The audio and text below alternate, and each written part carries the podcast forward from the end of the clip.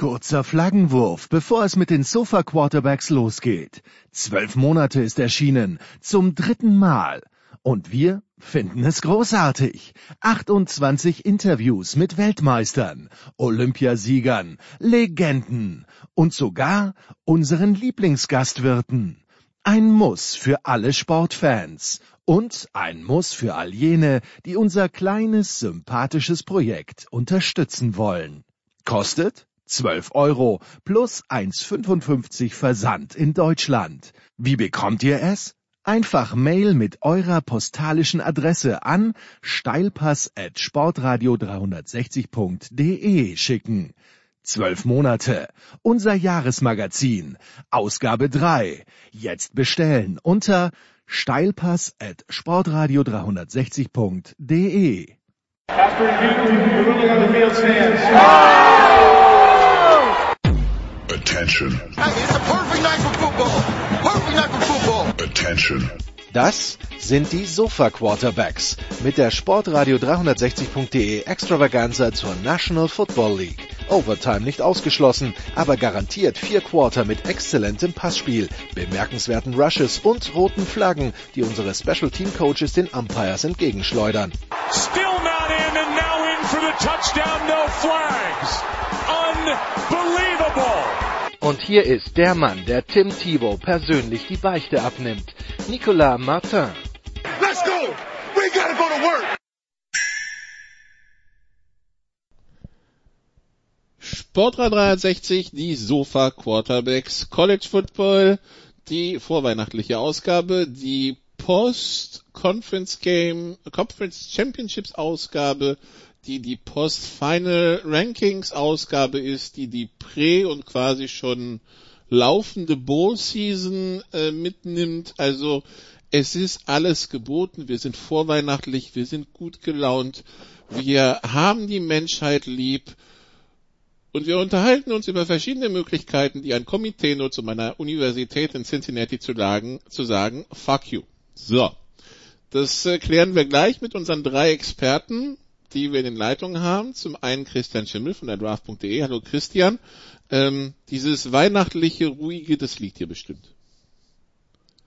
Total. Und mein Kernproblem ist, dass ich jetzt Corona-bedingt seit Wochen und Monaten äh, keinen Schiedsrichter, keinen Gegner äh, mehr anschreien konnte, dass, äh, dass er eine falsche Entscheidung getroffen hat. Deswegen, ich bin total ausgeglichen, total relaxed, total entspannt.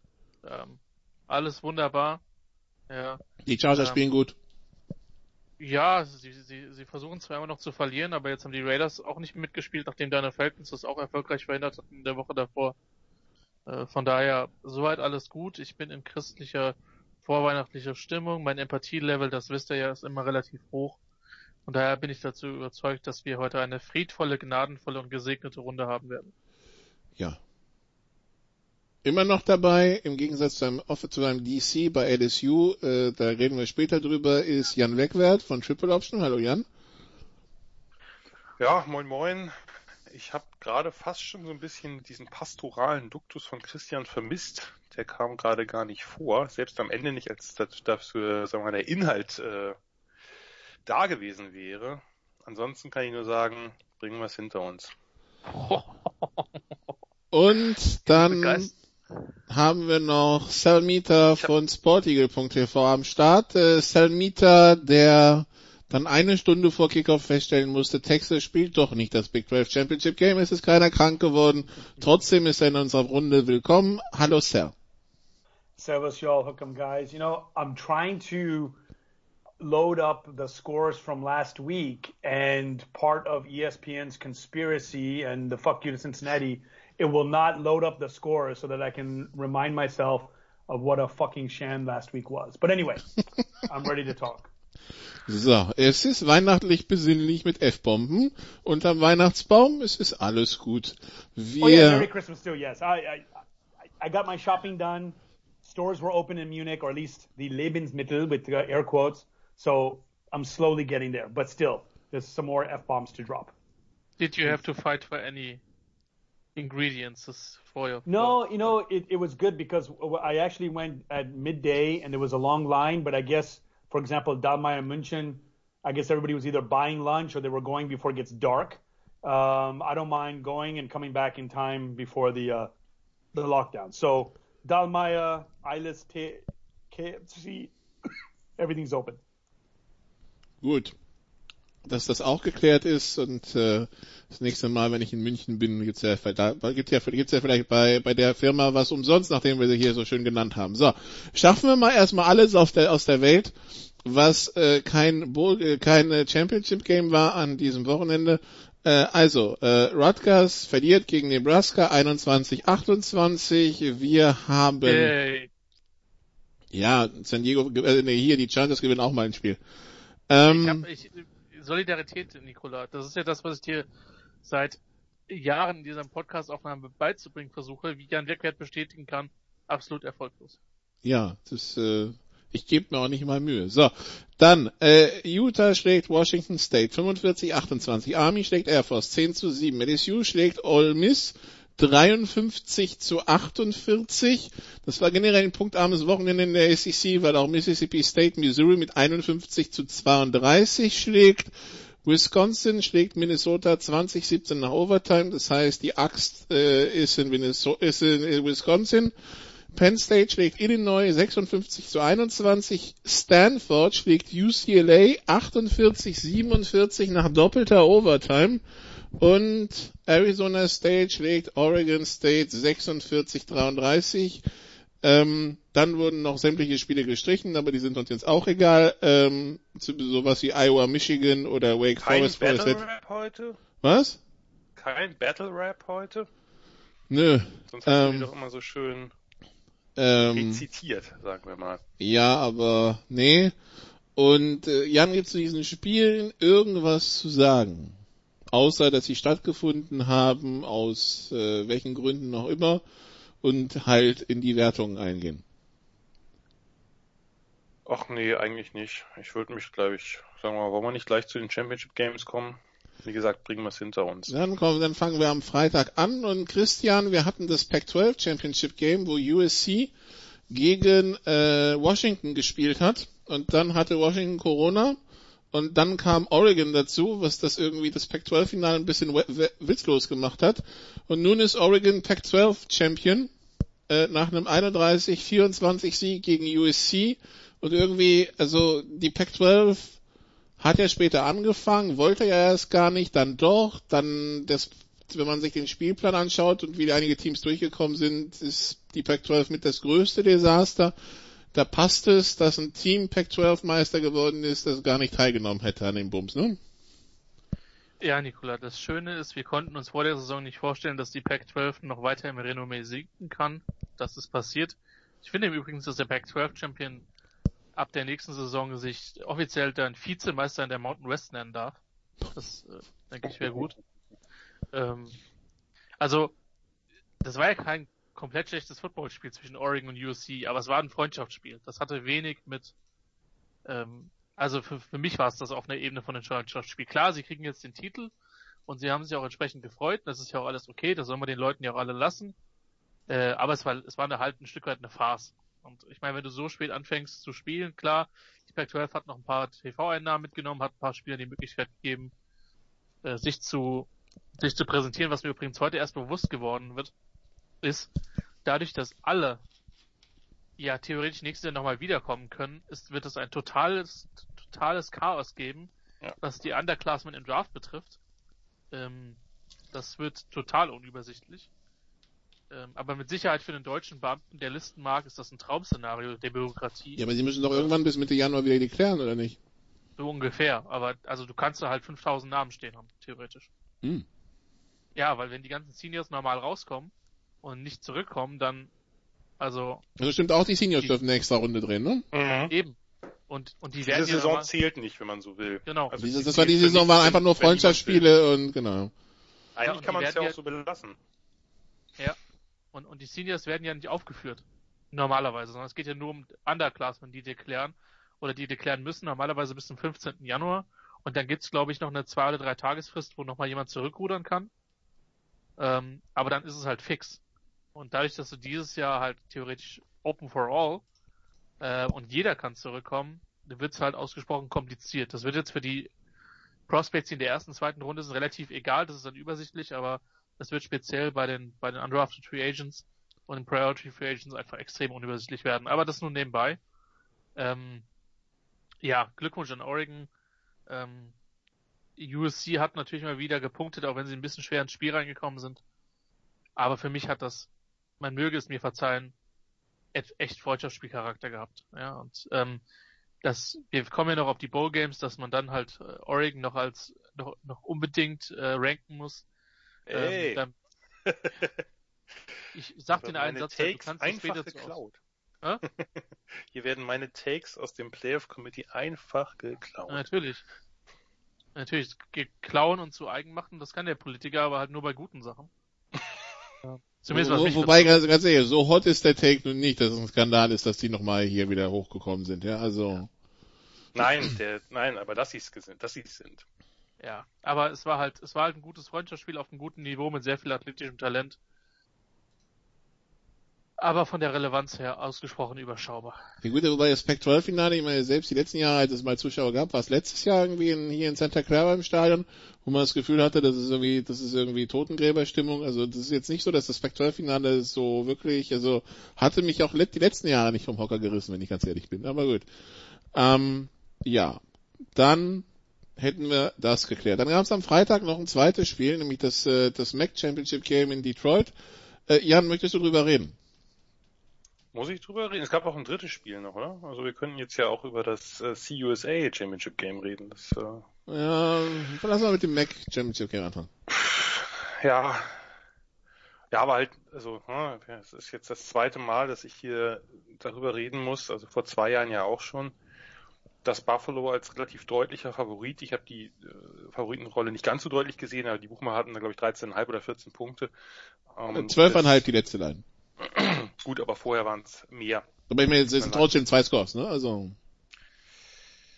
ja, das, also das trotz eines äh, äh, hohen äh, und einer hohen Favoritenrolle halt äh, die Bulls das vergeigen. Das war vor zwei Jahren gegen Northern Illinois, da hatten sie sogar 29-10 geführt und es noch vergeigt. Jetzt war es äh, nicht ganz so unglücklich, aber ja, ähnlich bitter möchte ich sagen, weil ähm, das hat man, ja, es ist einfach ein Spiel gewesen, wo nichts gepasst hat. Und das gibt's natürlich und das gibt's natürlich oft, dass dann eine Unit nicht, Unit nicht passt, aber dass halt gar nichts gepasst hat äh, vom Coaching über die eigentlich ja super O-Line, über die super Running Backs, das war alles wenig. Die Defense hat halt ihr Übriges dazu getan. Ich fand die Idee gut, also Buffalo ist rausgekommen, um das vielleicht kurz äh, zu richten. Die sind ja nun ein sehr, sehr lauflastiges Team und sind halt rausgekommen gegen eine löchrige Secondary von Ball State und haben halt gesagt, okay, wir, wir attackieren die erstmal mit dem Pass, mit Play Action, fand ich sehr gut. Hat auch Früchte getragen. Und dann sind es aber doch immer wieder dieselben Dinge. 14-7 Führung, man hat den Ball wieder gut bewegt. Äh, und dann fängt man in der Red Zone an, bei Third and Very Long, weiß nicht, oder, oder Long, also 8 oder sowas, äh, läuft man. Wie gesagt, ich habe bei den Bulls überhaupt kein Problem, wenn man bei First Down und Second Down äh, läuft, weil das halt immer geklappt hat. Aber da war es halt jetzt auch ein bisschen unglücklich, vor allem, weil man, also wenn man jetzt sagt, na gut, man hat einen Field Goal Kicker, der ist Automatic, aber der hatte jetzt in der ganzen Saison genau null Field Goals reingekickt und das ist auch nach diesem Kick so geblieben. Das ist dann natürlich nicht so ganz äh, ideal.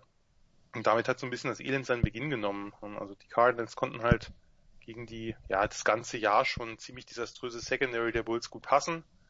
Johannes Tyler, allein des Vornamens wegen, Sonst ein kleiner Favorit von mir. Dieses Mal fand ich es unangenehm. Das ist halt eine, eine, eine gute Red Zone Waffe. Die Bulls haben mies getackelt, kam dazu. Dann ging es so ein bisschen in so Richtung Shootout und da kamen sie halt von ihrem passlastigen Ansatz, der am Anfang gut war, nicht mehr runter. Anstatt wie, wie gegen andere gute Passing Offenses wie Kent State, das, da haben sie das Spiel gut verlangsamen können durch den Lauf. Ja, und dann äh, wirklich, also ich habe ja ähm, davon erzählt, vor zwölf Jahren gab es dieses Finale schon mal, da waren die Bulls Riesen Außenseiter, haben das Spiel gewonnen. Das ist eines, eines der größten Siege, die ich als Fan, egal in welcher Sport, in welchem Team irgendwie miterleben durfte. Und da war es genauso, da gab es halt zwei Key Touchdowns direkt hintereinander. Da waren es beides Defense-Touchdowns, hier war es eine, eine Killer-Sequenz direkt vor der Halbzeit. 21, 21, ich muss das kurz berichten, weil das einfach, äh, weil das einfach sehr unglücklich war. Ball war an Mittellinie, Ball State war im Ballbesitz.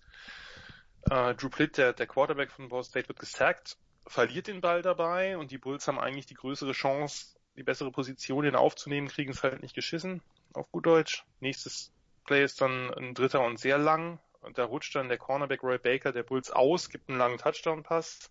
Scheiße. Nächster Drive der Bulls ist dann ein, ein Sack, Fumble, Scoop and Score und innerhalb von wenigen Sekunden stand es dann eben statt 21, 21, 21, 35 und das Blöde ist halt, es war der erste Sack überhaupt in der ganzen Saison, den die Bulls zugelassen haben. Wie gesagt, diese O-Line ist halt absolut top. Ist auch noch dem besten O-Liner Vosika passiert. Das ist halt einfach shit happens. Da ist aber alles zusammengekommen.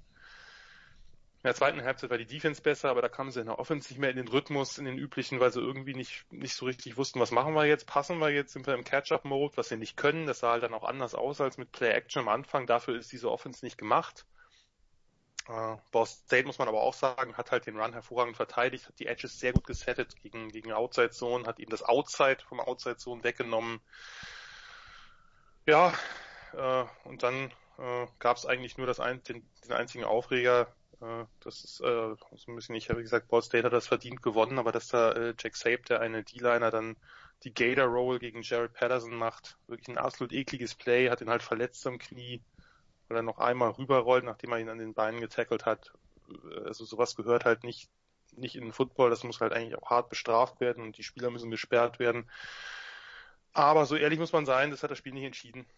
Das äh, war einfach von vorne bis hinten gebrauchter Tag und äh, ist super schade, weil das, also findet man immer bei seinem Team, aber das, dieses Team hat es mir besonders angetan. Es ist einfach eine sehr sympathische Truppe gewesen.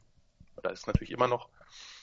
Und die hätte halt, die hätte halt wirklich verdient und äh, ich ist halt für kleine Programme immer so, wenn man, wenn man dann einmal diese magische Saison hat, die hatte sich ein bisschen angedeutet. Ich hatte die Bulls vor, vor der Saison als Favorit in der, in der MAC gesehen. Und dann, äh, wenn man das nicht nutzt, wann kommt die nächste Chance? Man weiß es nicht. Von daher, äh, ja, ich finde es gut, dass die, das Team ist offensichtlich sehr motiviert, diesen Bowl zu spielen gegen Marshall. Äh, hätte man ja auch, hätte, hätte auch anders sein können, dann auch, hätten auch alle, alle gleich einen Opt-out wählen können, also die, die äh, in die Draft gehen können, die vielleicht auch Draft-Picks werden. Davon gibt es einige dieses Jahr. Das ist ein talentiertes Team. Aber die scheinen, Stand jetzt, bei Patterson muss man ein bisschen gucken wegen dem Knie. Würde ich ihm sicherlich nicht verübeln, wenn er dann Nein sagt, würde ich auch keinem anderen verübeln, wohlgemerkt. Aber das scheint, die scheinen halt gerade motiviert zu sein, diese Scharte auszuwetzen und wäre schön, wenn sie es hinkriegen. Jo-Heinz Tyler, Y-O Apostroph Heinz, wie es deutsche Heinz, okay? So ist es. Guter Name, oder? Also ganz ehrlich, Sal, we need to talk about American First Names. Was geht den Leuten durch den Kopf, wenn sie ihre Kinder benennen in den USA? The, thing is, actually, I, I, I want to find out what that skit was. There's a skit or something where when people are drunk, um, they're looking at things and said, oh, I'm going to name him uh, Courvoisier. Ja, aber die können doch nicht alle besoffen sein, wenn sie ihr Kind benennen. Ich meine, es gibt doch noch Mütter. Listen, this was, uh, oh shoot, again, another good skit, that if it wasn't for alcohol, people would not have sex. Because there's so many ugly people out there that it, it's because of alcohol. Stop it. People Stop hook it. up. No, hey, this is not my, this is not my theory. This is something that was, in the, there's like, if it wasn't for alcohol, and I do believe a ex-girlfriend of mine, as we were walking through a mall one time, said, "Oh my God, there's so many ugly people here." So, um, and of course, I don't. I, that was. Um, I'm only reminded of her because I saw Titanic with her, and I saw it again this week uh, with my current girlfriend. Um, yes, I cried when Leo uh, let go, but um, other than that, okay, that's too much information. Spoiler. Yes. Oh, okay, it's been 23 years. Come on, guys. Um, okay, no, but back to the names. So I, I, I'll tell a story. When I went to register my daughter's name, they had to look up my the middle name that I was going to give her, which was my mom's name, which is a real name. Um, but they had to look at it. In America, there is no such thing where uh, man muss zum KVR or to the city hall to see if it's a real name. So there's something that they were motivated by, inspired by, or yes, um, if uh, David Beckham and and uh, Posh Spice had sex on the Brooklyn Bridge on a limo while they were driving through, then Brooklyn. If um, uh, uh, Chris um, Coldplay, and um, what's the the Yoop go not Yoop uh, Zoop or whatever her name is. Um, uh, if they're having sex with an apple, there you go. We name her Apple. So um, that's what people do. There's Stop no it, please. th- there's no registrar or registry where you control the names that you give to people. So you cannot have Heinrich, Anton, Schmidt um, as names in. Um, I mean, of course, John Smith, which is Max Mustermann or something like that. You know, people go with that. But yeah, people want to be creative, and uh, that's how you get the Brickishaw.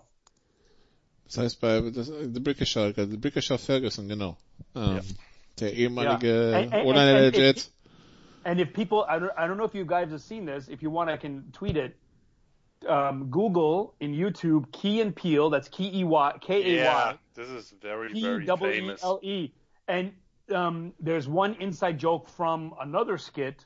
But what's really cool is that there's some great cameos in there from real stars. So definitely watch the um, uh, East West All Stars, um, Yes. Volume One, Volume Two, and I think there's three volumes in together. But they make fun of the the and unfortunately, not unfortunately, but it's an African American thing to use those kind of names uh, to come up with creative names on how to name. But I guess because it goes down to and the Cell, and Cell it ends with Dan Smith, BYU. yeah. Mhm. And But- before but- that, Shak- Shakira Kwan TGIF Carter. Yeah, and yeah. Some And- names ah, like that. ah, Yeah. ah. but but um, but if you want to go into a more cultural, political conversation, just one quick note. A lot of times, like for example, Muhammad Ali got rid of his quote unquote slave name, and that's why he named himself Muhammad Ali when he converted to Islam. So a lot of African Americans during the 60s, during the 70s, um, decided, okay, I'm no longer going to be Chris Jefferson. I will be um, Akbar um, al Sabah or something like that, you know. And so um, that's the political context, the cultural context. But yes, people are drunk, having sex, they're inspired, and they name their kids that. They, plain and simple. Bei, bei, die Frage ist halt bei Jo Heinz, also Heinz, das Einzige, was einem einfällt in den USA ist halt der Ketchup. Ja, das, war, das waren dann Ketchup und Senfspiele, ne? Wir mal, Also, die, die, äh, diesen Kontext sollten wir da vielleicht mal rauslassen lieber, weil da fallen einem nur komische Sachen zu ein. gut. Ähm, das war der jugendfreie Teil des Podcasts. Ähm, ja, äh, wir hatten dann an dem Abend auch noch das Conference USA Finale zwischen den Blazers und Marshall. Und Marshall hatten wir ja neulich schon erwähnt für dieses fantastische Spiel gegen Rice. Und äh, ja, Jan, das Conference USA Championship haben wir dann auch noch gleich verloren. Ja, und vor allem hat sich's fortgesetzt. Ich hatte ja davon berichtet, äh, dass Grant Wells, der Freshman Quarterback, vorher ja einen sehr guten Eindruck gemacht hat. Und der hat in der ersten Halbzeit keinen einzigen Pass an Mann gebracht. Also es ging erst, äh, ging erst im dritten Viertel los. Ich glaube, der ist erst 0 von 11 gegangen, bevor dann das Ganze sich noch etwas besser gestaltet hat. Und so ist es natürlich schwierig, Spiele zu gewinnen. Und dann hast du, hast du zum ersten Mal, also Marshall hat eine sehr, sehr gute Defense für den Midmajor und das ist zum ersten Mal halt das Problem, dass du den Lauf nicht stoppen kannst und UAB ist da, obwohl die sonst jetzt nicht so eine wahnsinnig gute Saison gespielt haben, komplett rübergelaufen, gerade mit Spencer Brown äh, als ein, ein sehr spannender Running Back, der hat, äh, der war die letzten Jahre ein totaler Powerback und hat irgendwie das Jahr so ein bisschen, also ein bisschen Steelers-mäßig, hat ein bisschen abgespeckt, ist dynamischer geworden und äh, und jetzt äh, kann der halt ganz anders laufen und hat halt diese Defense vor riesen Probleme gestellt, die vorher, wie gesagt, ähm, einen hervorragenden Eindruck gemacht haben, eigentlich in jedem Spiel. Die haben äh, in keinem Spiel, glaube ich, äh, irgendwie über 20 Punkte zugelassen oder so. Und selbst gegen Rice war ja ein Pick Six dabei, also das waren ja auch nicht 20 Punkte der Defense. Eine der besten Defenses des Landes statistisch. Ja, und äh, in dem Spiel hat dann wieder nichts gepasst. Ist für Marshall natürlich ein bisschen unglücklich, dass du eigentlich eine gute Saison spielst, eine super Saison sogar, nicht nur eine gute, eine super Saison. Und dann geht dir am Ende so die Luft aus. Äh, erst mit der Offense und dann mit beiden Mannschaftsteilen. Es ist ja immer noch nicht jetzt äh, ein Spiel gewesen, was wahnsinnig wahnsinnig deutlich war oder so, aber wenn du halt in der, in der ersten Halbzeit in der Offense überhaupt nichts hinkriegst, dann äh, geht sowas halt in die Binsen. Ich sehe gerade, der zweitbeste Tackler bei UAB heißt Dijon Turner und auch ja, wieder Sinn. Genau, Di- Dijon in dem Fall, Mhm. aber das, das ist ja auch immer schön, wie es ausgesprochen wird, weiß man ja auch nicht. Das ist, äh, Nee. Das ist dann äh, ein bisschen, äh, wie soll ich sagen, random. Ja, und vor allen Dingen bei manchen Vornamen, also selbst bei, bei Standardvornamen weißt du nicht, wie sie geschrieben werden, ne? Also teilweise. Richtig. Aber ja, gut, dann kommen wir zum Samstag. Am Samstag standen dann diverse Finals an, äh, manche, die mit mehr Spannung erwartet wurden, manche weniger. Ähm, wir gehen's mal ähm, ja nach der nach der nach dem Ranking der der Beteiligten durch. Also wir hatten das SEC-Finale Cell zwischen Alabama und Florida. Alle hatten gedacht, Alabama macht daraus eine klare Geschichte und zwischendurch stand's auch 28-10, aber der Gator geht nicht einfach so unter, der schlägt nochmal um sich und kam auch zumindest wieder in die Nähe und am Ende ist es ein 46 für Florida und 52 für Alabama. Alabama ist SEC Champion. Dürfte wundern. Alabama hat viele Punkte gemacht, aber Alabama hat eben auch sehr viele kassiert gegen die Florida Gators. Was it the SEC final or the Big 12 minus two final? I mean, that's, uh, there was no defense there. Maybe uh, they just didn't want to get COVID um, in going into the playoffs. Um, no, let me start off with this. Florida is a good team. It's a quality team. It, it they beat Georgia. They won the East. Uh, they won the East maybe we know weeks ago or a month ago when after they beat Georgia, it was clear uh, that they were going to be in the championship game as long as they won out. Um, and uh, they were able to have enough cushion to uh, um, um, um to make it in. So they are a good team. It's a, one of those program teams I'm talking about that will always be competing.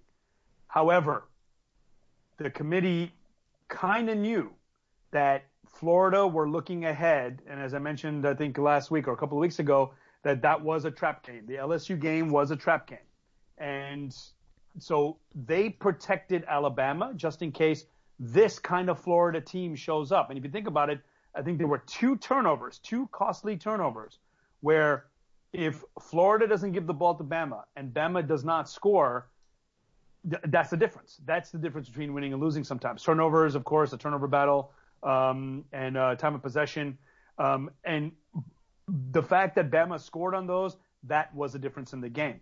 So Florida, you know, uh, if they didn't lose to LSU, you know, we'd be looking at a different kind of uh, postseason here. But um, for this game, the committee protected Alabama by keeping Florida up again, no argument. They are a quality team, but they did lose to LSU. They did have um, two losses, um, uh, but they protected that, and that's why it did not hurt Alabama um, uh, that it was a close game in anyone's respect because they knew that this is an SEC championship game. Everyone was giving all their all, or they weren't playing defense, but we, we saw two offenses um, on showcase. So this floor, that's my that's my one positive note about Florida and the committee's l- view on Florida. But Bama, as you said, up early, game control. Actually, Ralph, hello Ralph, thanks for listening. Um, especially this whole season, he asked me what game control was. Um, I had to look it up just to make sure that I knew what it was. But yeah, in game control, and correct me guys if I'm wrong, Bama had control of the game. No matter how close Florida came, there was no doubt that Bama was going to win. If you look at the the probability, it dipped down a little bit in the four, in the third quarter when uh, Florida scored 14 points to make it close. But after that, it was no doubt that Alabama was going to win that. They were, yeah, as they say, end to end, the number one team and uh, the number one favorite to go there. And as the SEC shorts that came out a few hours ago showed how easy it was for Alabama just to go through the whole minefield of COVID and week schedule and SEC only schedule, uh, a couple of slick moves here and there with three potential Heisman Trophy. I think they should have a, a tie for a Heisman Trophy. And it was good. One article did say who benefited more. Was it Mac to Jones or Jones to uh, getting the balls from Mac? Um, but uh, regardless, Alabama is deep and deeper, and it should have been a blowout. It should have been easy, but the, that's what we got. But Bama knew no matter what happened, they were gonna uh, they were gonna be SEC champs. Ah, wobei immer, wenn ein Score Vorsprung ist, Christian, denke ich mir halt, ja, du bist aber auch nur ein Fumble davon entfernt, dass plötzlich Ausgleich, ausgeglichen steht, ne? Also, so, so. Das stimmt, aber ich hatte schon, ich hatte schon insgesamt den Eindruck, dass Bama das relativ unter Kontrolle hatte. Ähm, aber es stimmt natürlich, du bist ein dummes, ein hirntotes Play davon entfernt. Oder eine, eine schlechte Ballübergabe. Ja. Oder der Running Back läuft nach rechts, statt nach links und, ne, so. und der Quarterback steht oben rum und wird äh, umgehauen. Ne? Also. Ja. Also es war mit Sicherheit nicht so kontrolliert, wie wir das gedacht haben. Ähm, und das ist auch vielleicht das, was ein bisschen Hoffnung den anderen Playoff-Teilnehmern Hoffnung macht. Natürlich hat Freud eine ganz besondere Offense. Ähm, aber zumindest zwei der drei weiteren Teams können da offensiv, denke ich, auch einiges, äh, einiges liefern. Äh, von daher, das kann, kann einem dann Hoffnung machen. Auf der anderen Seite hat äh, keine von den anderen Mannschaften eine derartige Offense dieses Jahr, wie die Berma, die die Berma hat, dieses Jahr gesehen. Also, ja, das war insgesamt enger als gedacht, aber äh, spricht natürlich auch für die Crimson Tide, dass sie dann so viele Punkte auflegen können. Gut. ACC, Christian. Notre Dame gegen Clemson Nummer zwei dieses Jahr. Das Hinspiel, wenn man so will, hatte Notre Dame mit äh, in Double Overtime gewonnen. Das wissen wir ja noch, ohne Trevor Lawrence, mit äh, Young Galilei und äh, diesmal war Trevor Lawrence wieder am Start. Notre Dame 3 zu 0 geführt, dann Interception abgefangen, keine Punkte draus gemacht. Ja, und dann nahmen die Dinge ihren Lauf. 24-3 die Führung für Clemson nach dem zweiten Quarter. 34-10 der Endstand in einem Spiel, das sich eher wie ein 54-10 anfühlte. Christian, ja. äh, was nimmst ja. du mit? Ich nehme mit, dass ich mir die Frage gestellt habe, was passiert wäre, wenn genau dieses 54-10 zustande gekommen wäre. Ob wir vielleicht nicht dann doch einen anderen Playoff-Teilnehmer gehabt hätten. Ähm, weil Clemson hat den Fuß vom Gas genommen. Und zwar deutlich. Das kann man ja auch verstehen. Die wussten, sie sind mit einem Sieg drin. Ähm, und äh, das war eine bemerkenswert deutliche Vorstellung. Gerade, ähm, vielleicht kann Jan dazu dann nochmal einen Tacken mehr sagen, aber Venables hatte halt eine Blitz äh, und eine, eine Courage-Orgie aufgefahren, die, die so selten zu sehen war, ähm, mit vor allen Dingen auf College-Niveau. Ähm, und das hat halt Ian Book komplett, komplett verunsichert. Ähm, und Clemson hätte das Ding auf 54-3 gewinnen können. Also, oder 54-10.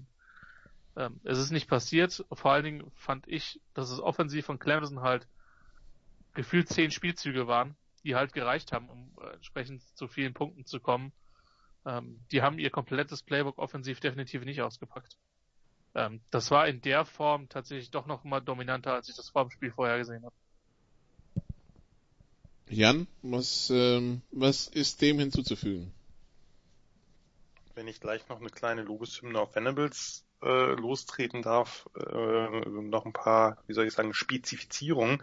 Zunächst mal finde ich, also würde ich Christian zustimmen, das äh, Playbook offensiv wurde nicht ganz nicht ganz ausgeschöpft, aber insgesamt ist Clemson ja eh dafür bekannt, finde ich, oder die letzten Jahre dafür bekannt, dass sie in der Offense jetzt nicht unfassbare schematische Tricks drin haben, sondern einfach, äh, sogar das letzte Jahr auch mit Higgins und Ross und Etienne, da muss man vielleicht auch gar nicht so viel, so viel Sachen aus dem Hut zaubern, weil man einfach eine, äh, einfach super Playmaker hat.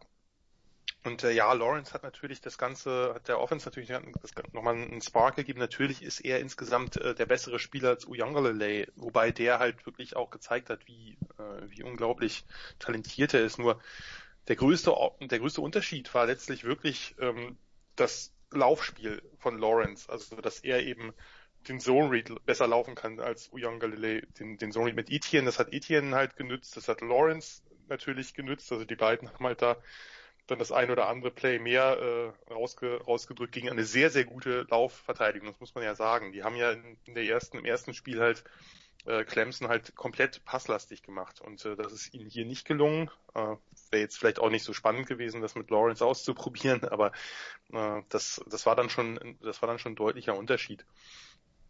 Äh, am Anfang war es ja, das sah es ja noch ganz gut aus. Ganz am Anfang hat ja, hat ja Notre Dame diese Interception äh, gefangen, Kyle Hamilton, nach, das war auch ein schönes, schönes Play, also ein schönes Defense-Play äh, oder schematisch, aber dann, ja, dann haben sie wirklich äh, die ähm, hat Venables da wirklich einfach äh, schematisch wirklich alles mögliche aus dem Hut gezaubert. Also eine Defense, die wirklich super, super positionsflexibel war.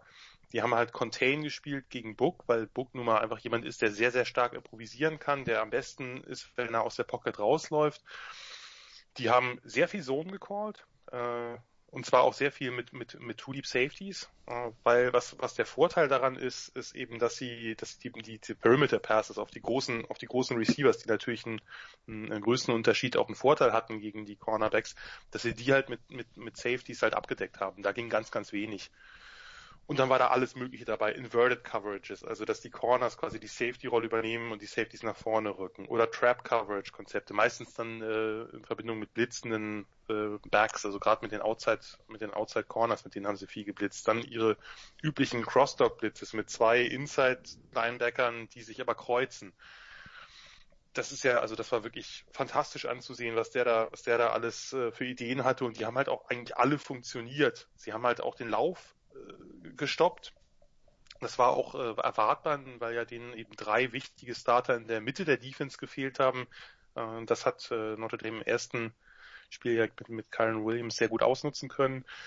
Sie haben wirklich, da waren alle möglichen Sorten an Blitzes dabei, wirklich absolut grandios. Linebacker und Cornerback auf einer Seite, dadurch haben sie irgendwie äh, die, die O-Line, die ja wirklich eine gute O-Line ist, eine sehr gute O-Line, vielleicht sogar ein, die beste des Landes, die haben sie halt verwirrt, verwirrt gekriegt. Nicht unbedingt durch Matchup-Gewinne, sondern dadurch, dass eben nicht klar war, wer kommt von welcher Seite und wer nicht. Also das war wirklich, äh, wirklich super. Und dann haben sie auch noch es geschafft, noch, ein, noch ein anderer, eine andere Spezialität, die er öfter hat, dass er eben die Cornerbacks nach außen stellt, so dass die Receiver immer eine Route über innen laufen müssen. Das heißt, die können gar nicht gut an die Sideline kommen. Und das, also da, und da innen warten die Safeties dann quasi. Also das war wirklich, wirklich grandios. Und das ist halt auch was, das muss man, muss man so klar sagen, denke ich, dass ähm, das macht einem auch Hoffnung. Wir wollen natürlich jetzt nicht darüber reden, dass es schon das Finale schon feststeht, aber es gibt ja schon zwei Teams, die insgesamt den besten Eindruck gemacht haben. Ich denke, da sind wir uns alle einig, dass es äh, Alabama und Clemson sind.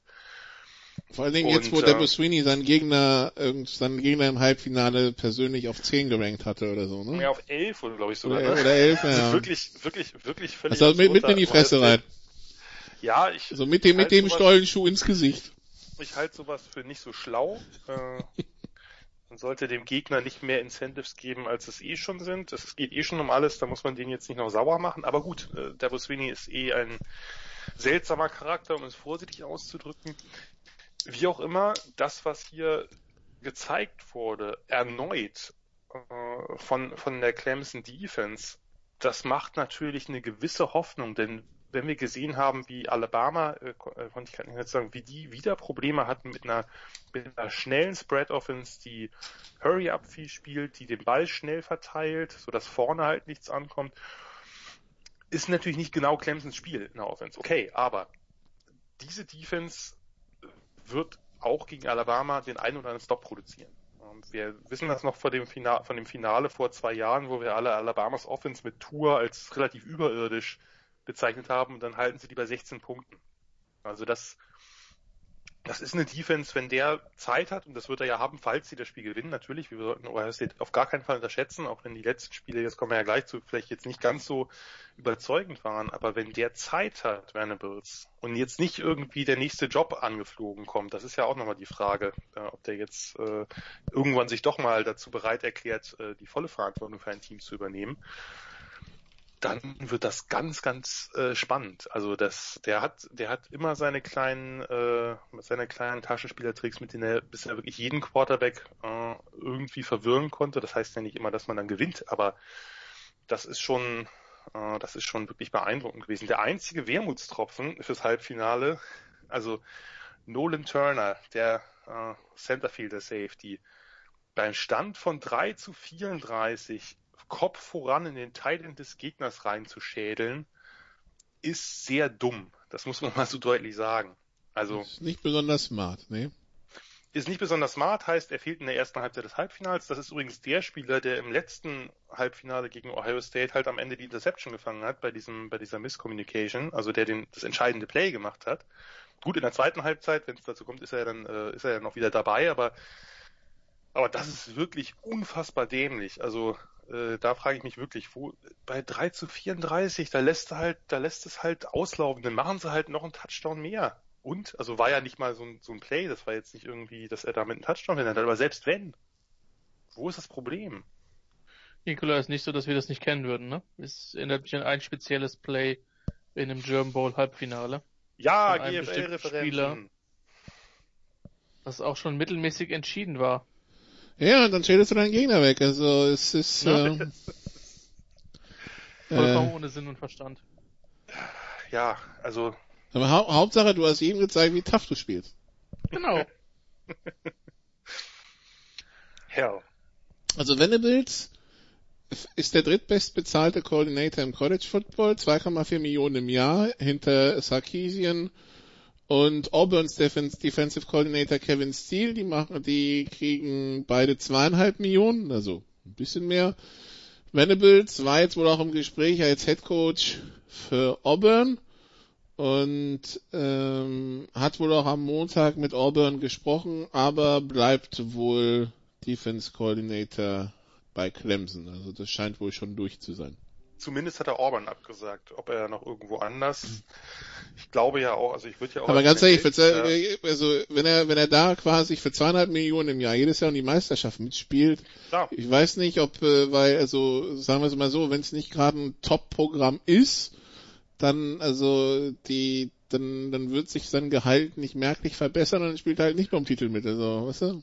Und, Ja, und also es gibt halt ja schon, es gibt, es gibt ja schon Coaches, die, also Head Coaches bei Programmen, die auch noch mehr verdienen als 2,4 Millionen als, als Head Coach halt. Nur, das Problem ist ja, dass Venables immer gesagt hat, er fühlt sich da wohl und er hat halt natürlich den Vorteil, er kann da Das ist ja auch kein Problem, wenn er sich da wohlfühlt eigentlich. Ne? Ja, ja, Also, genau. Äh, naja, das Problem für, für alle anderen Teams, ich meine, der hat ja auch eine ganze Menge Anfragen schon aus der NFL bekommen. Das ist ja jetzt äh, kein, kein Geheimtipp, sondern das ist jemand, der, der wirklich hochattraktiv ist für verschiedene Posten.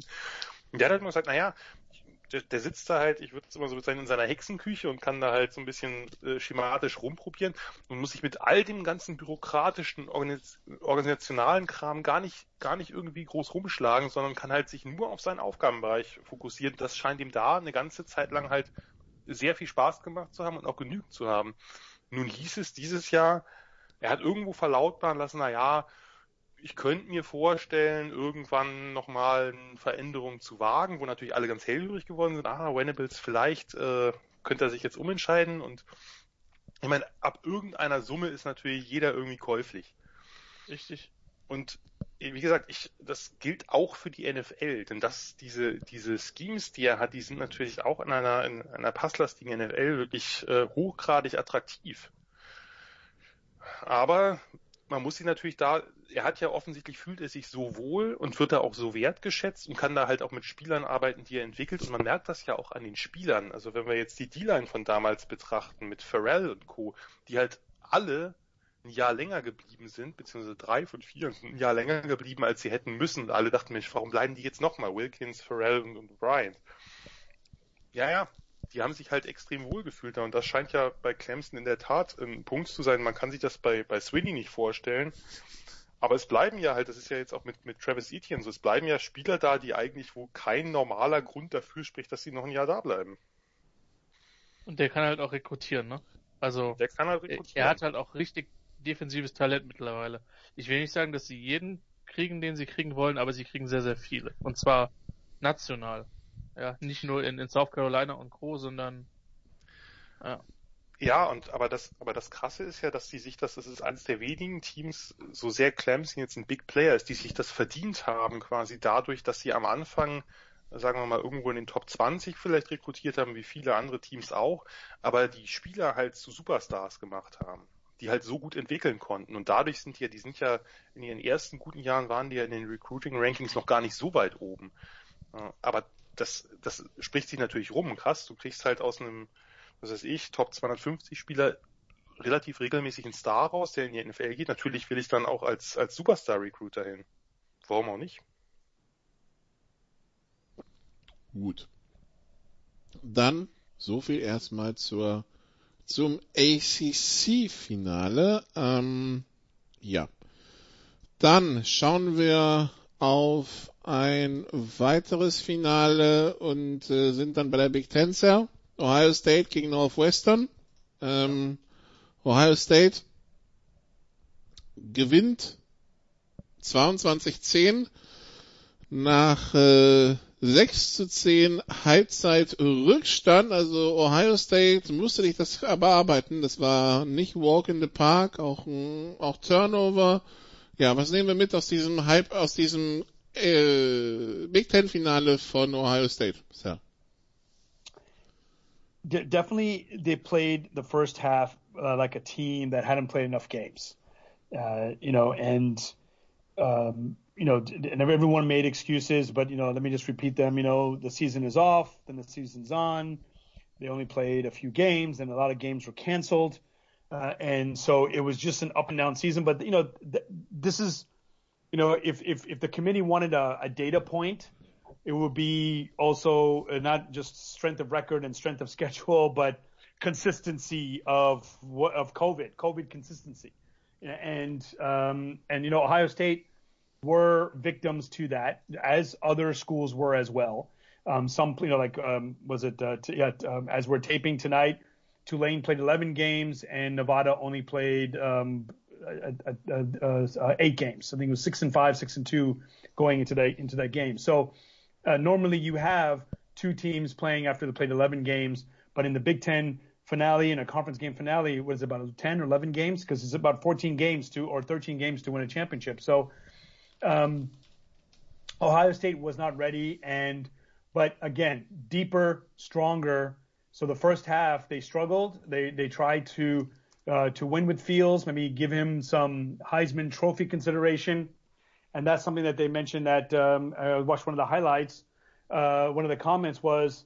Uh, Ryan Day, what are you doing? Just run the ball the whole time. The guy ran for 300 plus yards in a in a in a, in a, in a conference championship finale yes, Northwestern had a strong season. Yes, they were undefeated for a while, but putting Northwest anyone in the Big Ten, anyone against Ohio State uh, in that in that game, this is what this just like the other two teams, um, uh, the other programs, uh, Alabama and Clemson, they're built to to win their you know win rivalry week, win the conference championship, and then and then be considered for uh, a playoff spot and and that's Ohio State. So they only played six games. I'm happy. I'm okay with that in in a season like this, in a situation that is like that. Um, you know, they they, they would have made the championship game no matter if they lost to uh, to Michigan. So so Indiana didn't feel um, left out. Uh, but Northwestern would have definitely loved to have played Indiana.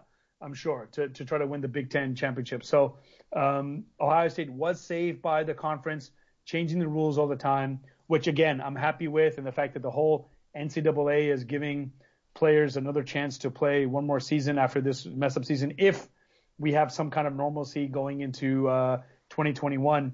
Um, but uh, but Ohio State definitely benefited from that. But as I said in our show on Sunday, undefeated conference schedule. Um, they benefited from having a high ranking, and uh, so that's why um, they were always in contention for the playoff spot. So um, talent won over the in the end over a definitely weaker team in the in the conference championship. Jan, was äh, was nehmen wir gerade aus dieser ersten Halbzeit mit? Also äh, das war ja jetzt nicht überragend, sagen wir mal so. Ich meine, auf Western für Defense bekannt, aber ne, also. Hm. Das ist freundlich ausgedrückt. Das war in der Tat nicht überragend. Also im Grunde genommen haben die Wildcats gar nicht so viel anderes gemacht, als sie immer machen. Ihre, wie ich mal sag, Small Ball in Offense und Defense. Sie haben halt versucht, äh, auch da Contain zu spielen gegen Fields, ihn in der Pocket zu halten, haben dann ab und zu einen Blitz mehr eingestreut, was eine gute Idee war.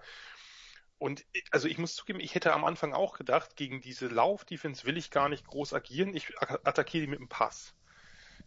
Und aber Fields war so verunsichert, der, man hatte den Eindruck, dass, wie es immer so schön heißt, die Internal Clock irgendwie das Gefühl hat, jetzt könnte Pressure ankommen oder so, die war halt völlig off. Also das war, war schon ziemlich übel, fand ich ehrlich gesagt. Also das war ein Spiel, was, was Fields, also nach dem Indianerspiel, wo man dachte, okay, da hat er halt ein paar schlechte Entscheidungen getroffen, aber das hier muss einem ein bisschen Sorgen machen. Ich sage jetzt nicht, dass er dadurch ein schlechter Draft-Prospect wird, ganz sicherlich nicht. Das ist ein hochtalentierter Quarterback, aber das hat mir überhaupt nicht gefallen. Und wie gesagt, ich hätte die auch äh, zunächst erstmal mit dem Pass attackiert, weil das äh, weil gegen den, gegen den Lauf war Northwestern bisher wirklich absolut hervorragend. Und äh, ja, auf der anderen Seite haben, haben, hat Northwestern das, finde ich, ganz gut gemacht in der ersten Halbzeit. Die haben halt, äh, bei denen funktioniert der Lauf wiederum das ganze Jahr über nicht. Die haben ihrem Kurzballspiel aber nicht so vertraut und haben dann halt dann wirklich sehr diverse Laufattacke gehabt, haben ganz viel Zone Read gelaufen mit, mit äh, Ramsey, mit dem Quarterback, haben auch so andere Design Quarterback Runs gehabt mit Vorblockern, haben halt viel Wildcat gespielt mit Porter, mit Running Back und dann immer wieder mit, mit Motion, mit Misdirections irgendwie ein paar Rollouts draus gemacht. Das war, also ich fand die, die Offense, die Idee war eigentlich ganz gut, ist nur ein bisschen wenig bei rumgekommen. Und in der zweiten Halbzeit war es dann ja echt so, die ersten zehn Minuten des dritten Viertels, da muss noch Northwestern wirklich mehr draus machen. Sie erst laufen das Feld runter und äh, werfen, äh, werfen eine, eine üble Interception, also Ramsey wirft die. Dann wirft Fields eine Interception und man macht gar nichts draus, sondern puntet den Ball gleich wieder und danach hat Peyton Ramsey das Spiel halt wirklich ja, muss man so sagen, ein bisschen weggeschmissen. Das ist ja sonst ein Quarterback, der extrem verlässlich ist. Nicht spektakulär, aber der verteilt den Ball gut, der macht keine Fehler. Ja, das mit den Fehlern war halt nicht so. Also der hat halt dann noch eine Interception gehabt, dann einen Fumble gehabt, nachdem er schon First Down gelaufen hatte, wenn ich mich richtig erinnere. Das war alles, ja, dann ein bisschen wenig einfach in der Offense. Und auf der anderen Seite, und da muss ich jetzt auch mal kurz ins Schwärmen geraten, das, was Trey Sermon da gemacht hat, der Running Back, ich meine, Ohio State hat irgendwann, da hat man gemerkt, die gehen halt, äh, gehen halt zum Lauf zurück. Also wenn nichts klappt, dann gehen sie halt wieder zum Inside Zone Running mit, außer Spread und aber was der was der Sermon da gemacht hat, das habe ich wirklich ganz selten gesehen. Also das war natürlich auch gut geblockt, alles okay, aber der hat wirklich das ganze Team einmal komplett auf seinen, seinen Rücken genommen. Also das war jetzt nicht, das waren ja jetzt nicht irgendwelche Plays, wo der halt äh, 80 Yards untouched durchgelaufen ist, sondern der hat wirklich diese ganze Defense komplett dominiert. Also das habe ich ganz selten gesehen. Die Decisions waren super, die Vision war unglaublich gut. Der hat gefühlt 1000 gebrochene Tackles gehabt. Am Ende waren ja 331 Yards, hat er halt den Schulrekord gebrochen. Eddie George damals, Heisman-Winner, 95, wo jeder wusste, ein kleiner Hidden Cell, jeder wusste, eigentlich hätte Tommy Frazier dieser Heisman verdient, Nebraska Quarterback, aber mal wieder ganz übel beschissen worden. Nein, im Ernst. Ähm, 331 Yards und äh, ich hatte irgendwo, ich glaube bei PFF, dann eine Statistik gelesen. Ich meine, es waren ja, gab ja einige tolle Leistungen von Running Backs, aber Sermon hatte die meisten Yards und die zweitmeisten Yards des Wochenendes hatte Trey Sermon after Contact. Also wirklich sensationell äh, gegen eine richtig, richtig gute Run-Defense habe ich, habe ich wirklich selten so erlebt, so eine Leistung. Und der hat ja jetzt, und das ganze Laufspiel von, von Ohio State hat ja jetzt das Jahr über nicht wahnsinnig überzeugt. Trotz einer guten O-Line. Also da waren die Runner auch ziemlich off und jetzt kommt er da, äh, kommt er da raus. Hat man sich ja viel erwartet von Oklahoma Transfer, wirklich ein, ein sehr variabler Spieler auch und dominiert eine gute Defense allein. Also natürlich tut das kein Spieler allein, aber äh, wirklich so krass, dass der, also wirklich, da, da fehlten mir die Worte, da war ich nachher auch total geflasht. Ich war eindeutig pro Northwestern, aber das habe ich in der Tat lang nicht gesehen. Also dass, äh, dass ein Runner, äh, nicht ein Quarterback, sondern ein Runner ein Spiel so dominieren kann. Wirklich Heads off. Ähm, trotzdem, eigentlich muss diese Offense über Fields laufen. Fields mit seinen zwei Top-Receivern, gut, äh, Olave hat gefehlt, das war sicherlich auch ein äh, ein Moment, den man berücksichtigen muss. Nur andererseits, hey, das Team ist auch auf Receiver so extrem talentiert. Wenn da einer deiner zwei Stars fehlt, das darf, das darf keine Ausrede sein für, für so einen Auftritt. Bei so einem talentierten Quarterback wie Fields, dann hat er ja noch Garrett Wilson gehabt, der ja auch ein, ein super Talent ist. Das war einigermaßen erschreckend, muss ich, muss ich doch so sagen. Denn, äh, letzter Satz dazu bei Northwestern ist ja irgendwann der, der Top Corner Greg Newsom auch ausgefallen Ende der ersten Halbzeit. Da hätte man ja gedacht, okay, jetzt haben sie noch ein Backup drin. Jetzt wird aber richtig attackiert und auch das hat nicht funktioniert. Da gab es gleich die nächste Interception. Ähm, da, der muss sich halt gewaltig steigern äh, für, für, das, äh, für das Spiel gegen Clemson, denn äh, die werden da nur mit dem Lauf werden die da nichts reißen. Gut. Of course I remember Eddie George. By the way, I sat between Eddie George and Evander Holyfield at a Rockets playoff game back in '95. So wow, uh, yeah. Ohr noch dran, Zell? What was that? War das Ohr dann noch dran bei Holyfield? Oder? Uh, no, I mean of course they knew each other. Or, what was the question? Sorry. No, did Evander Holyfield still have his ear? I didn't check, but what I should have done was I should have like done something so that uh, they both think that they were hitting each other, then then we would have seen a fight on um, um, on the baseline. Uh, but yeah, Eddie George was a beast. He was great at Ohio State, uh, worthy Heisman Trophy winner, and of course, um, a great NFL player for the uh, now defunct Houston Oilers. Gut, dann Big 10, nee, Big 12. Big 12 minus 2, auch da Finale. Äh, ich auch damit an. Iowa State gegen Oklahoma. Ähm, mhm. Cell, ja. Oklahoma schnell 17-0 geführt, aber auch da mhm. Iowa State wollte nicht untergehen, kam bis auf 21, 27, bis auf 21, 24 ran. Dann schießt Oklahoma eine Field mit zwei Minuten auf der Uhr zu 21, 27. Iowa State marschiert das Feld wieder runter. Fehlstart, mhm. Fehlstart, Interception, Game ja. Over. Ja. Wie, wie, wie viel, so, wie, das Wort für Iowa State ist wahrscheinlich Regret, oder? Yeah, totally. You know, and, uh, you know, they had a, I mean, they, they were a good team. So here's my positive for them again. So it's basically repeat everything I said about Florida. Um, eh, but in a Big 12 minus two way.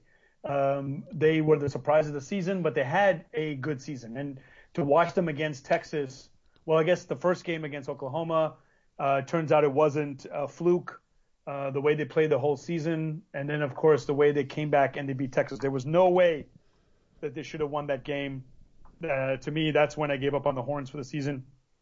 Was um, how they gave that, but I also gave credit to Ohio, um, Iowa State, how they struggled the whole game, but then they were able to do it in crunch time and they held off the Horns. So, um, so they're not a fluke, but you know, it's always tough. They say in the NFL to beat a team three times uh, in the playoffs, or sorry, in the season. So if you know, let's say if Pittsburgh were to beat um, uh, um, uh, Baltimore twice, but then in the in the wild card game it would be tough, or I guess opposite as well, because Baltimore never wins in the playoffs. But anyway, it's usually tough when you play a rival the second time in college in college, and, and that's what they don't want. They didn't want rematches, but again, a different season um, uh, of course, they they don't have divisions in um, uh, in uh, in the in the Big 12 minus two because yeah they don't have 12 teams. So um, Oklahoma was playing better. They stumbled at the beginning the season. They're definitely a strong team. So my negative comment of this game is that the committee ranked Iowa State higher just to see maybe if the Big 12, if chaos were to reign at the top, if Iowa State was, if they handled uh, Oklahoma, beating Oklahoma twice during the season would be a good resume for them to say Iowa State belongs in the uh, not only New Year's uh, New Year's uh, Day Six bowls, but also maybe sneak in. Turns out Oklahoma was the better team, and they always have been. Was it six straight Big 12 minus two championships? They they they ruled that conference. Uh, there's no one else that can come close, other than I guess Ohio State in their in their conference. But in, when it comes to Big 12 minus two, somehow Oklahoma always ends up on the top. And now, as if you read the um, winners and losers column from the NFL on the Ringer, you know they they're now running uh, all the quarterbacks. You know all the, the, the talented, exciting quarterbacks in the NFL um, are um, are in the All-State commercial, and now they're playing on Sunday's NFL. So Oklahoma is one of those program schools, and and that's what happened. So, um, d- you know, did it, again the disappointing thing. You know, if I put on my Longhorn glasses on for the last time, it kind of sucks what might have been. That's what the what uh, the AD said in his um, in, in usually what is a death sentence when they give them a, a, a statement of of uh, the, of support that Tom Herman is our coach because of what might have been. And what might have been is that if Texas didn't stumble against TCU and if they didn't stumble against Iowa State, Texas should be Big 12 champion, a one-loss Big 12 champion, and um, in consideration for that. But it didn't happen. Ja, aber wenn Trump nicht Georgia, Ohio und äh, Dings verloren hätte, dann wäre er auch Präsident, weißt yeah, du? Also, yeah, yeah. Uh, could have, would have, should have. I know, I know. Um, but but but but that's what the committee needs to do is look at what these teams did did Oklahoma, or I guess in this case, going into the games, did Iowa State deserve to be ranked higher going into this weekend? Higher than Cincinnati? Way higher than Coastal Carolina? No. There was no way that the Big 12 minus two teams, any of those teams, because this was a conference that looked like Oklahoma State was going to win a month ago. That unraveled quickly. Um, and Oklahoma wasn't even in the top 20, uh, top 25. Texas wasn't in the top 25. Iowa State was back and forth, middling around in the middle of the top 15, and then all of a sudden they're number eight or number six going in. Is just it's ridiculous what they uh, what they did. Now all of a sudden the Big 12 minus two games count more. Ridiculous. But anyway, um, congrats to Oklahoma um, and Boomer Sooner. Christian, das Ende war halt ein bisschen auch so nicht aus der Kategorie Play Smart Football. Nee, zunächst mal gab's zwei Fehlstarts. Ähm, und dann gab's Probleme nach einem, nach einem erfolgreichen Spielzug sich dann aufzustellen und den letzten Spielzug auszuführen. Das war von der Sequenz her, ja, also normalerweise trainieren die Teams sowas. Und äh, also gerade hektische Situation unter Druck, ähm, das sah aus wie in Woche eins und das ist halt was, was man von Matt Campbells Team tatsächlich nicht gewohnt ist. Für diesen, für den es ein Riesenerfolg war. Das muss man an der Stelle, glaube ich, schon nochmal rausstellen, die in dieses äh, Spiel geführt haben, auch wenn es absolut lächerlich ist, dass sie over Indiana oder, oder Coastal Carolina eine Major Bowl spielen. Das muss man an der Stelle auch sagen, aber dazu dann vielleicht gleich noch minimal mehr. Ähm, von daher, Iowa State hat eigentlich über weite Teile chancenlos gewirkt, aber Oklahoma hat die Tür nie komplett zugeknallt. Ja, und dann sind die Cyclones reingekommen und wenn du Campbell gesagt hättest, hier, ihr habt noch einen Two-Minute-Drive, um das, um das Ding zu gewinnen, ähm, hätte er vermutlich genommen. Und äh, die Chance war auf jeden Fall da. Ähm, aber sie haben es dann nicht hinbekommen, am Ende ihre Plays strukturiert äh, ja, durchzubringen, was in Hektik passieren kann und äh, entsprechend dann verloren. Trotzdem insgesamt eine Riesensaison für Iowa State. Ähm, aber da war mehr drin. Also zwischenzeitlich hätte ich, als sie dann relativ schnell übers Feld marschiert sind, dachte ich, oh, das könnte reichen, aber äh, Oklahoma war, wie auch in dem, bei dem Overtime-Sieg gegen Baylor, ähm, mal wieder die glücklichere Mannschaft. Ich finde es auch extrem schade, weil ich glaube, also das, was Nikola gerade gesagt hat, und was du ja auch gesagt hast, da kann, da kulminiert das dran an diesem Play. Das war ja, da war ja, hat ja alles nicht gestimmt. Ne? Also von, ich meine, sie hatten noch eine Auszeit, klar, du, ich kann immer verstehen, dass man die Auszeit nicht, nicht unbedingt los wird, aber du hast halt dritten und elf. Und du hast noch eine Minute und du stehst an der gegnerischen 34. Das ist ja jetzt nicht so, dass du extrem rushen musst weißt, bei jedem First Down bleibt die Uhr stehen. Ich wollte gerade sagen, gerade im College, wo die Uhr stehen, bleibt beim First Down, ne? Aber selbst, selbst in der NFL, wenn du an der gegnerischen 34 stehst, wenn du heute siehst, wie schnell die, die Offenses sich noch bewegen, da haben die zum Teil 40 Sekunden auf der Uhr und dann werden noch drei lange Pässe rausgehauen. Du hast, das ist natürlich jetzt nicht unbedingt der Style von, von Iowa State, schon klar, aber das, da, ja, im Nachhinein ist einfach zu sagen, du musst die Auszeit nehmen, aber da, da hat ja wirklich wirklich alles nicht geklappt. Da war die Formation nicht klar, die Zeit lief ab, die Hälfte des Teams war nicht ready beim Snap. Der eine Thailand hat sich ja noch auf die andere Seite bewegt in Motion. Dann wird Purdy aus der Pocket geflasht, weil er, ich glaube, auch deswegen, weil eben, äh, weil eben äh, das, das Team unvorbereitet war und wirft dann einen Prayer, den du bei Fourth Down auf jeden Fall werfen kannst, ist absolut okay, aber doch nicht bei Third Down. Und dann ist der Receiver auch noch, äh, Hutchinson, der ist auch noch davon so überfordert. Ich meine, der hätte jetzt durchaus die Chance gehabt, zumindest den Ball runterzuschlagen. Hätte man Fourth and Eleven gehabt, wäre immer noch keine große Wahrscheinlichkeit, das zu verwerten, aber man hätte ja eben noch eine Chance gehabt. Und das war ja nicht das einzige Ding. Purdy wirft da diese Interception in der Endzone, wo er, wo er nicht erkennt, dass, wenn, dann muss er den ganz schnell werfen. Da wartet er, bis die alle quasi in tiefe Zone droppen und den Ball abfangen können. Dann gab's, ist ja fast immer dasselbe Play. Dann gab's seinen, seinen Klassiker, er verlängert das Play, ist er auch wirklich gut drin, also irgendwie aus der Pocket dem Druck zu entweichen und wirft dann einen ganz miesen Ball, der dann intercepted wird an der Seitenlinie. Das, also das war ja mehrfach der Fall, wo man denkt, Junge, wenn du ein bisschen mehr in der Struktur spielst, ist ja okay, er hat seine Stärken da eben auch im Improvisieren oder gerade da. Aber das war, äh, das war halt wirklich schade, weil da war mehr drin. Klar, man ist früh zurückgelegen, aber das Team ist ja offensichtlich sehr stabil. Das lässt sich von sowas dann nicht äh, aus der Ruhe bringen. Hat sich ja auch nicht aus der Ruhe bringen lassen. Also Matt Campbell hat sich mehrfach aus der Ruhe bringen lassen, das muss man natürlich auch sagen. Äh, ging ja los schon. Ich meine, das war natürlich auch echt ein extrem unglücklicher Auftakt, dass dann äh, Ashim Young, der der eine sehr wichtige Safety, ein Freshman, wirklich sehr talentiert, dass der nach, nach 30 Sekunden mit Targeting raus ist. War korrekter Call, keine Frage, aber ist natürlich trotzdem unglücklich, weil du natürlich ähm, weil du ja, natürlich was sollen die Schiedsrichter machen? Das Ding ist wirklich Text. Ich sag doch. Ja? So. Also, da kannst ja nicht, da kannst, oder nicht? Ja, nee, ich meine jetzt in Bezug auf den Head Coach.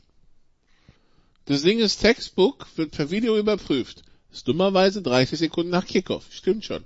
Aber was soll denn der Schiedsrichter da machen? Ist, ist richtig. Nur wie gesagt, das ist. Was, halt was will der Headcoach da? Ja, wenn er da rumpöbelt. Das ist wie eine rote Karte im Fußball nach 30 Sekunden. Du weißt ja, wie es normalerweise läuft. Es ist natürlich absolut regelkonform. Wie gesagt, richtige Entscheidung. Ist ein unglückliches Play zu dem gewesen, weil sich der, der Receiver, war Stoops, glaube ich sogar, ähm, da reindreht quasi mit dem Kopf. Also Aishim Young hat nicht vorgehabt, den Kopf zu treffen. Es war einfach ein, ein blöder Zufall, gehört trotzdem raus. Klar, muss äh, ähm, ist, ist halt einfach so. Ähm, nur als Headcoach kann man natürlich, kann das, wie gesagt, das ist von außen rational immer leichter, als wenn man da drin steht. Und es war ja nicht das einzige Ding, wo, wo Campbell ausrastet. Es gab ja diesen, dieses Play, das Fourth Down Play, wo mehrfach äh, Sunas ins Abseits springen, aber niemanden berühren. Und keiner der, der O-Liner von Ohio State zuckt, weil dann wäre das Ding durch gewesen. Iowa. Und, äh, hm? Iowa State, nicht Ohio State. Habe ich Ohio State gesagt, mhm. um Gottes Willen. Nein, das wollte ich nicht. Also, Iowa State. Ich glaube, die meisten Menschen werden die Transferleistung geschafft haben, äh, zu wissen, über welches Spiel ich rede. Ähm, Iowa State. Äh, dass der, dass da ein O-Liner zuckt, dann ist das Ding ja durch. Und er hat irgendwie offensichtlich gedacht, dass äh, der eine, der letzte Jump war ja der, der offensichtlichste, dass der irgendwie einen, einen der O-Liner der Cyclones berührt hätte.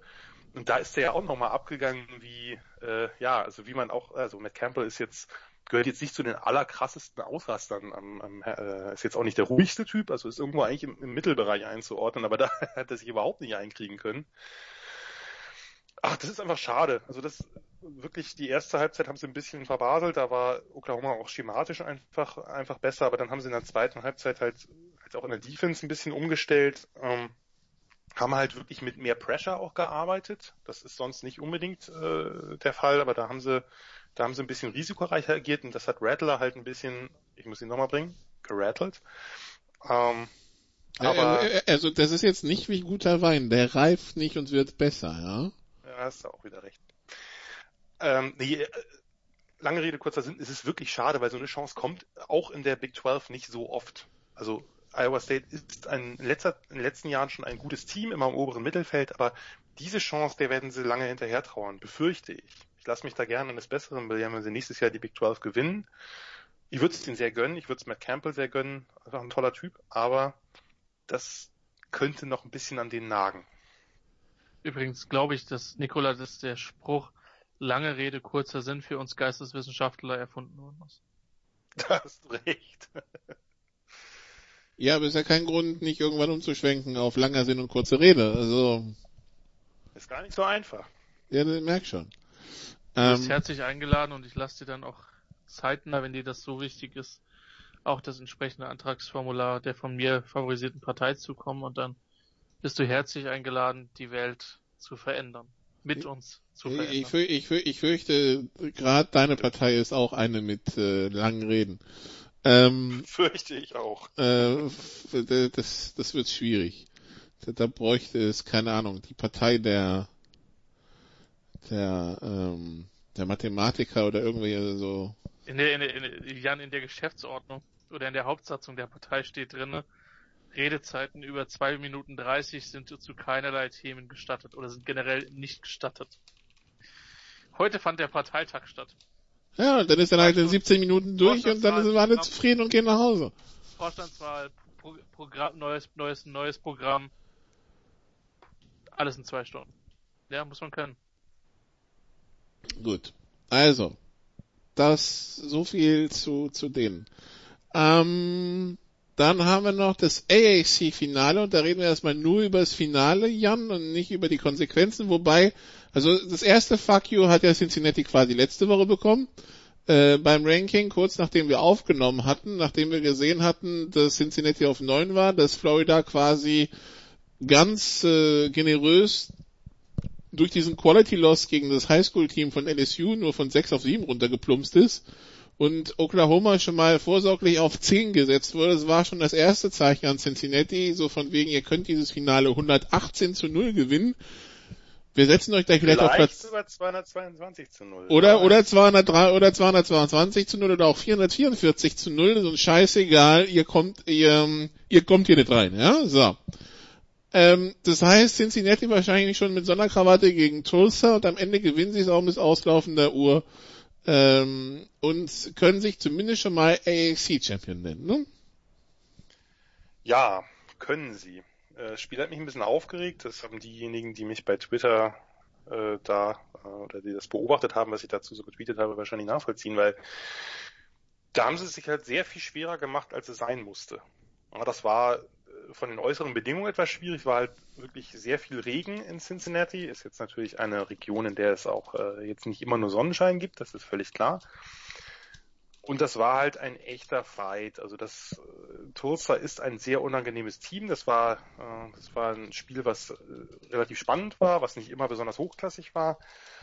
Aber die haben halt, also die Bearcats haben halt ein bisschen nachlässig gespielt äh, gegen Tulsa, was sowieso kein gefährliches, gefährliches Passing-Game hat und im Regen natürlich erst recht kein gefährliches Passing-Game hat. Und dann lassen sie sich da von, von einem, wie gesagt, einer Offense relativ wie soll ich sagen, fußlahmen Team ist jetzt ein bisschen gemein, aber es ist jetzt kein Team, was einem offensiv äh, irgendwie Schweißperlen auf die Stirn bringt, lassen sich da ungewohnt überlaufen. Also von, von dem Running Game, das, äh, das ist man von Cincinnati, klar, die haben ihre, ihre Vorteile, vor allem in der Pass-Defense und im Pass-Rush, aber äh, die Run-Defense ist auch eine gute bisher gewesen und das ist jetzt nicht das krasseste Running-Team, was ihnen bisher begegnet ist und dann lassen sie sich da doch ganz schön ganz schön verladen ein paar Mal. Also wie gesagt, Tulsa, unangenehmes Team, opportunistisches Team, das nutzt seine Chancen, das darf man nicht im Spiel lassen, dann wird's gefährlich. Es reicht ja, dann, das hatten wir ja äh, bei meinem Alabama-Spiel, da beim Shootout, aber hier eben bei einem tendenziell lange Zeit eher Low-Scorer. Es reicht ja dann wie ein Big Play, eine Blown Coverage, was auch immer. Und dann habe ich auch nicht verstanden, also dann, dann führst du mit, mit sieben Punkten und wie gesagt, Tulsa relativ harmlos offensiv und zu Beginn des vierten Viertels dann stellst du halt nicht auf 10 Punkte, obwohl du es könntest mit einem Chipshot Field Goal, sondern versuchst es Fourth Down und scheiterst. Wie gesagt, gegen, gegen, gegen UCF oder gegen Memphis, klar gehst du da auf, spielst du das Fourth Down aus. Klar, du musst halt Punkte, Punkte vorlegen. Field Goal reicht nicht, aber gegen dieses Team, äh, wurde das, hat sich das dann auch gerecht. Dann wird der nächste Field Goal Try geblockt. Okay, vielleicht hat man das gewusst, dass das da nicht so, äh, nicht immer so gut läuft. Und dann kommt halt genau dieses eine Freak Play, was immer passieren kann, nämlich ein langer Ball, der wird eigentlich, der Receiver ist super gecovert von, von Gardner, von dem Star Corner und von dem Safety, die beide die Chance auf die Interception haben. Der Receiver ist in der Mitte von denen, also eigentlich kann der Ball da nicht ankommen und kommt irgendwie dann über, über Umwege doch zum Receiver. Sehr langer Pass und dann äh, wird daraus der Touchdown gemacht und dann steht es plötzlich, plötzlich Ausgleich und dann haben sie halt Glück im letzten Drive, dass sie bei, bei Fourth and Two, das Spiel springt dann halt Jackson Player, der heißt wirklich Player, äh, der war der beste Spieler eigentlich bei Tulsa, dieses, äh, dieses Spiel. Nicht, nicht Collins, der Starlinebacker, sondern äh, Jackson Player und der springt dann Offside, der, der Klassiker. Bei vierten und zwei nicht so günstig und dann können sie halt danach den, den Game Winner kicken, aber ja, ähm, ich war, ich war da, äh, ich war da nicht so richtig begeistert von und vielleicht war es ja auch so, dass, äh, dass wir ein bisschen gelähmt waren. Wie gesagt, Tulsa sollte man nicht unterschätzen, ist ein unangenehmes Team. Aber natürlich hätten sie, hätten wenn sie jetzt ein Ausrufezeichen gesetzt hätten, da 34-10 gewonnen hätten oder so, das hätte nichts geändert, das wissen wir alle. Wir haben sie vorsorglich runtergerankt, damit auf gar keinen Fall, egal was passiert, Cincinnati da irgendwo in die Nähe der Playoff-Diskussion kommt. Das, äh, das ist klar. Aber das Spiel hat natürlich jetzt nicht dafür gesorgt, dass man sagt, dieses Team ist so dominant, das muss gegen Alabama spielen. Das, das natürlich auch nicht. Obwohl ich sie trotzdem gegen Alabama spielen lassen, das ist eine andere Frage. Das war jetzt, war jetzt gut, dass sie die, die AAC gewonnen haben. Aber äh, war jetzt nicht das Spiel, wo man sagt, das Team ist es. Ja. Ähm, und das hat ja das Komitee dann auch deutlich wieder zum Ausdruck gebracht, aber da kommen wir gleich zu. Ich, ich wollte nicht die Stimme des Komitees sein, das muss ich ganz klar sagen. Ah, ja. Das bin ich definitiv nicht. Ähm, eins haben wir noch, nämlich das Mountain West Finale zwischen San Jose State und Boise State. Das Spiel hätte schon in der Regular Season geben können, aber wurde dann wegen Covid abgesagt und da muss es wohl ein paar flotte Sprüche gegeben haben in Richtung von San Jose State, so nach dem Motto, ja, wenigstens habt ihr euch eine Rutsche erspart. Jetzt traf man sich also im, ähm, im Championship Game wieder und äh, nach einem 19 zu 6 bei San Jose State zur Halbzeit wurde, setzte sich der Trend auch in Halbzeit 2 fort und ähm, BS, äh, Boise State 6,5 Punkte Favorit verliert mit 14 gegen San Jose State 34-20 an. Ja, ist nicht so günstig, wenn man solche Sprüche raus hat vorher. Ne? Das, da sind wir wieder bei dem Thema, was wir gerade schon mit Dabo Sweeney hatten. Äh, das verschafft dem Gegner immer vielleicht noch so ein kleines bisschen extra Motivation, wenn man da irgendwie raus hat. Das war ja genau das, was du gerade sagtest. Von wegen, naja. Also zwischendurch war es ja mühsam, er nähert sich das Field Goal Eichhörnchen, ja? Also. Richtig ein Touchdown, sechs Field Goals in der ersten Halbzeit. Äh, das ist natürlich, sagen wir mal, jetzt nicht das Spiel, was einen äh, offensiv vom Hocker haut. Äh, immerhin Matt Mercurio, der Kicker von San Jose State, hat wenigstens einen schönen Namen. Das sollte man äh, dazu sagen. Was das Überraschende war in dem Spiel ist, dass San Jose State äh, mit dem Pass attackiert hat. Denn eigentlich haben, äh, hat Boise State eine ziemlich gute Secondary, aber ähm, da haben sie da haben sie die ja, irgendwie auf dem falschen Fuß erwischt und immer wieder mit dem, mit dem Pass attackiert und gar nicht so viel, sind gar nicht so viel gelaufen. Äh, Nick Starkel, der, der Quarterback, der mittlerweile eine bewegte Vergangenheit im College hat, der war mal bei Texas A&M, der war mal bei Arkansas, jetzt ist, es bei, ist er bei San Jose State, man kann ja auch durchaus mal öfter wechseln, äh, hat da einfach diese, diese Defense komplett auseinandergepflückt. Und ähm, ja, für Boise State, das ist das zweite Spiel jetzt, das war ja gegen BYU schon, dass da die Secondary überhaupt nicht auf dem Posten war. Gut, bei Zach Wilson kann man das vielleicht verstehen, bei Nick Starkel, okay. Ähm, war dann eben äh, doch ein ziemlich mauer Auftritt von, von Boise State und, und absolut verdient. Also die hätten das ja in der ersten Halbzeit schon, schon deutlich klarer machen können, wenn sie da nicht die ganzen kurzen Field Goals gekickt äh, hätten. Das waren ja jetzt keine 40 plus oder 50 plus Dinger, äh, sondern also die gab es bei Boise State, sondern das waren halt Dinger, die alle irgendwie, das sind alles Drives, die irgendwie in der Red Zone verendet sind. Anyway, schöne Sache für San Jose State. Erstes Mal die Mountain West gewonnen. Äh, und auch vorher ist es schon eine ganze Ecke her, äh, dass sie überhaupt irgendeine Conference gewonnen haben. Von daher ähm, braucht es auch mal. Ungeschlagen auch noch. Ob das jetzt ein Team ist, also da muss ich natürlich auch sagen, der, der Eye-Test hat mich jetzt nicht so überzeugt, dass ich sage, die müssten jetzt unbedingt in die Playoffs. Das, das nicht. Also das äh, sollte man vielleicht auch ein bisschen, da sollte man vielleicht auch ein bisschen an sich halten. Nicht jeder Midmajor, der jetzt gerade kein Power 5 Team gespielt hat und in seiner Conference ungeschlagen durch ist, ist dann gleich ein Playoff-Kandidat. Bei Cincinnati sieht das anders aus, das werden wir vielleicht gleich besprechen. Ja. Ja.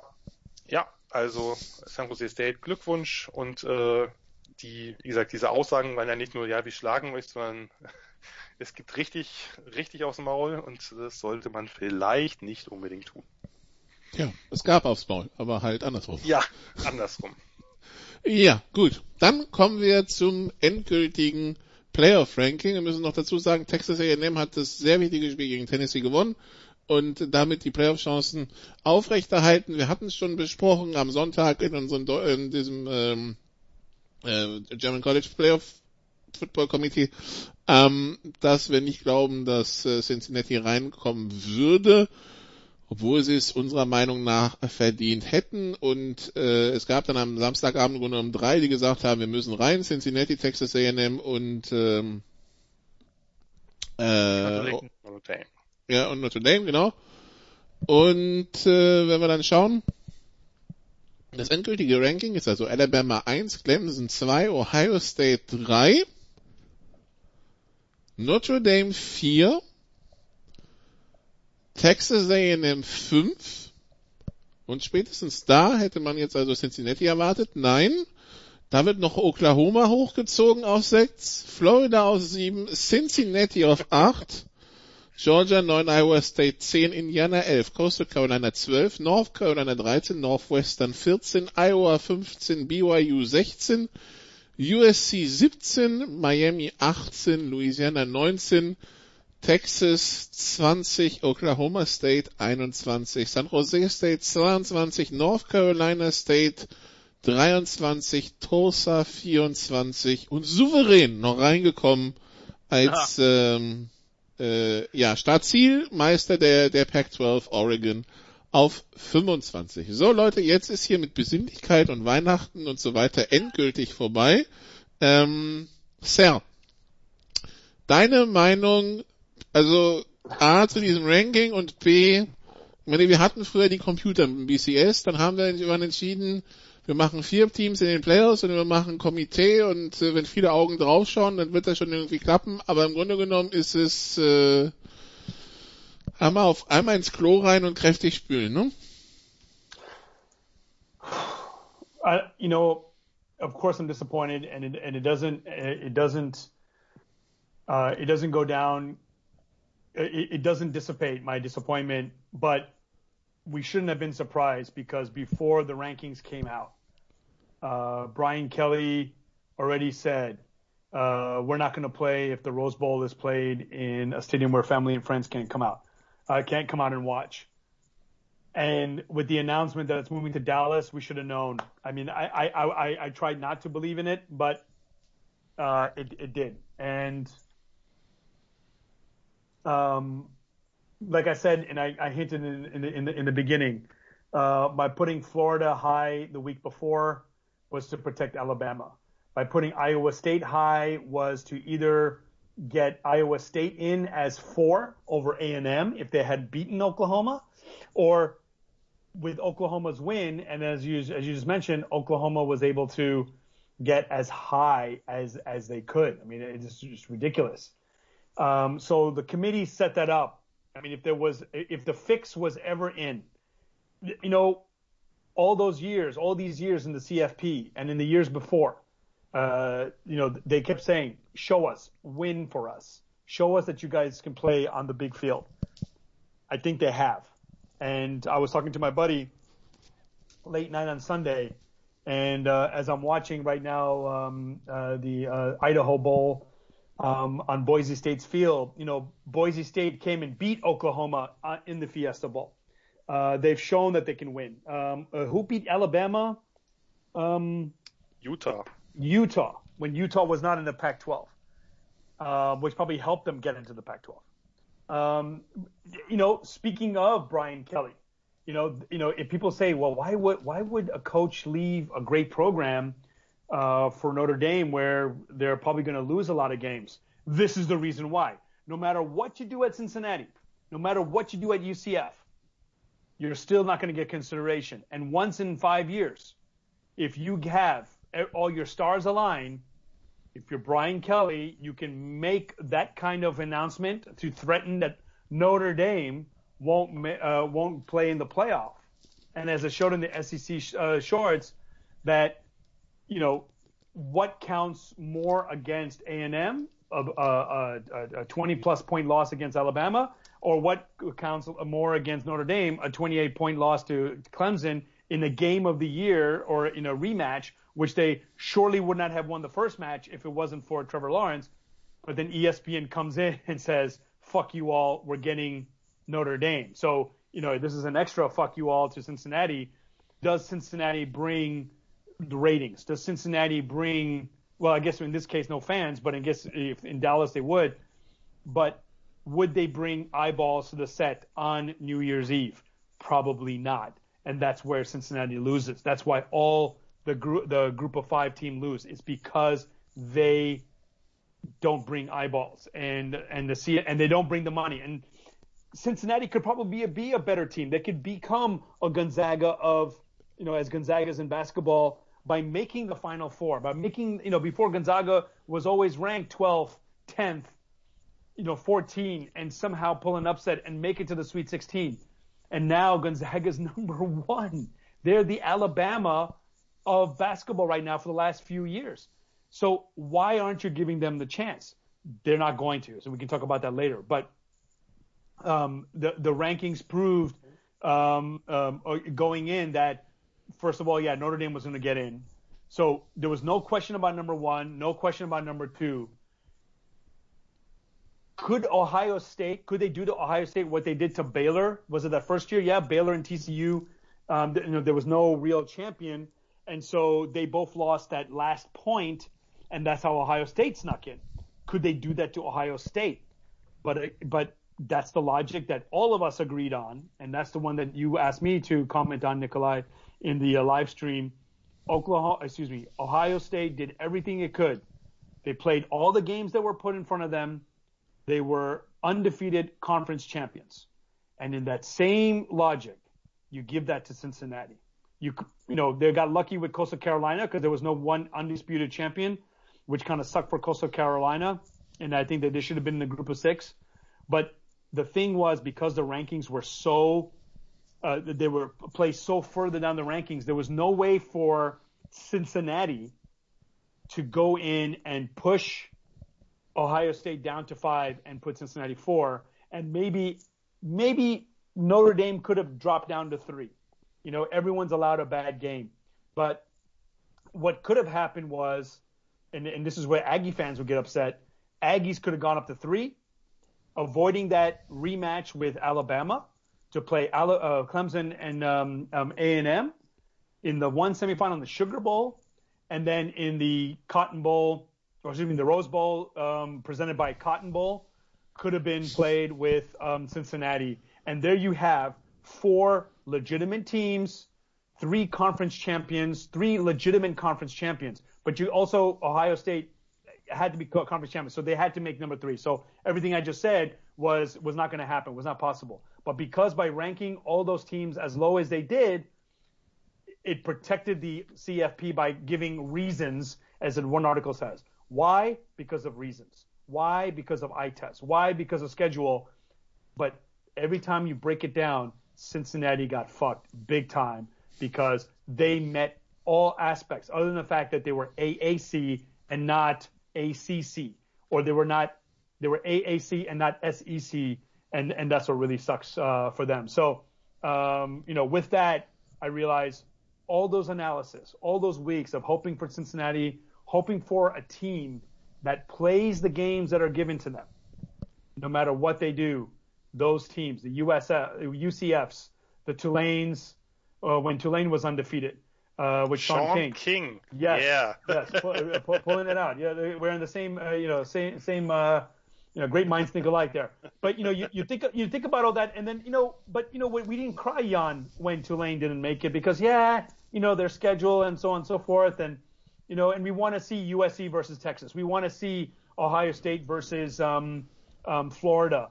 You know, we want to see Nebraska versus um, Florida um, you know, uh, even though they got their asses kicked in that game, but but we wanted to see one versus two, one versus three to see the top teams.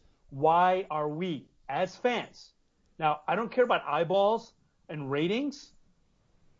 What's really cool for fans like myself and for all of us as we all pick Cincinnati, what we want to see are the best teams on New Year's Eve in the playoff. That's why we watch the, the selection show for basketball. That's why we see college football week in and week out. We want to see those cross uh, regional references, uh, uh, uh matchups. We want to see the Vern game because it's the best SEC game of the of the week. Whether they and I know they put Alabama, LSU, and Alabama and Georgia, Florida on prime time.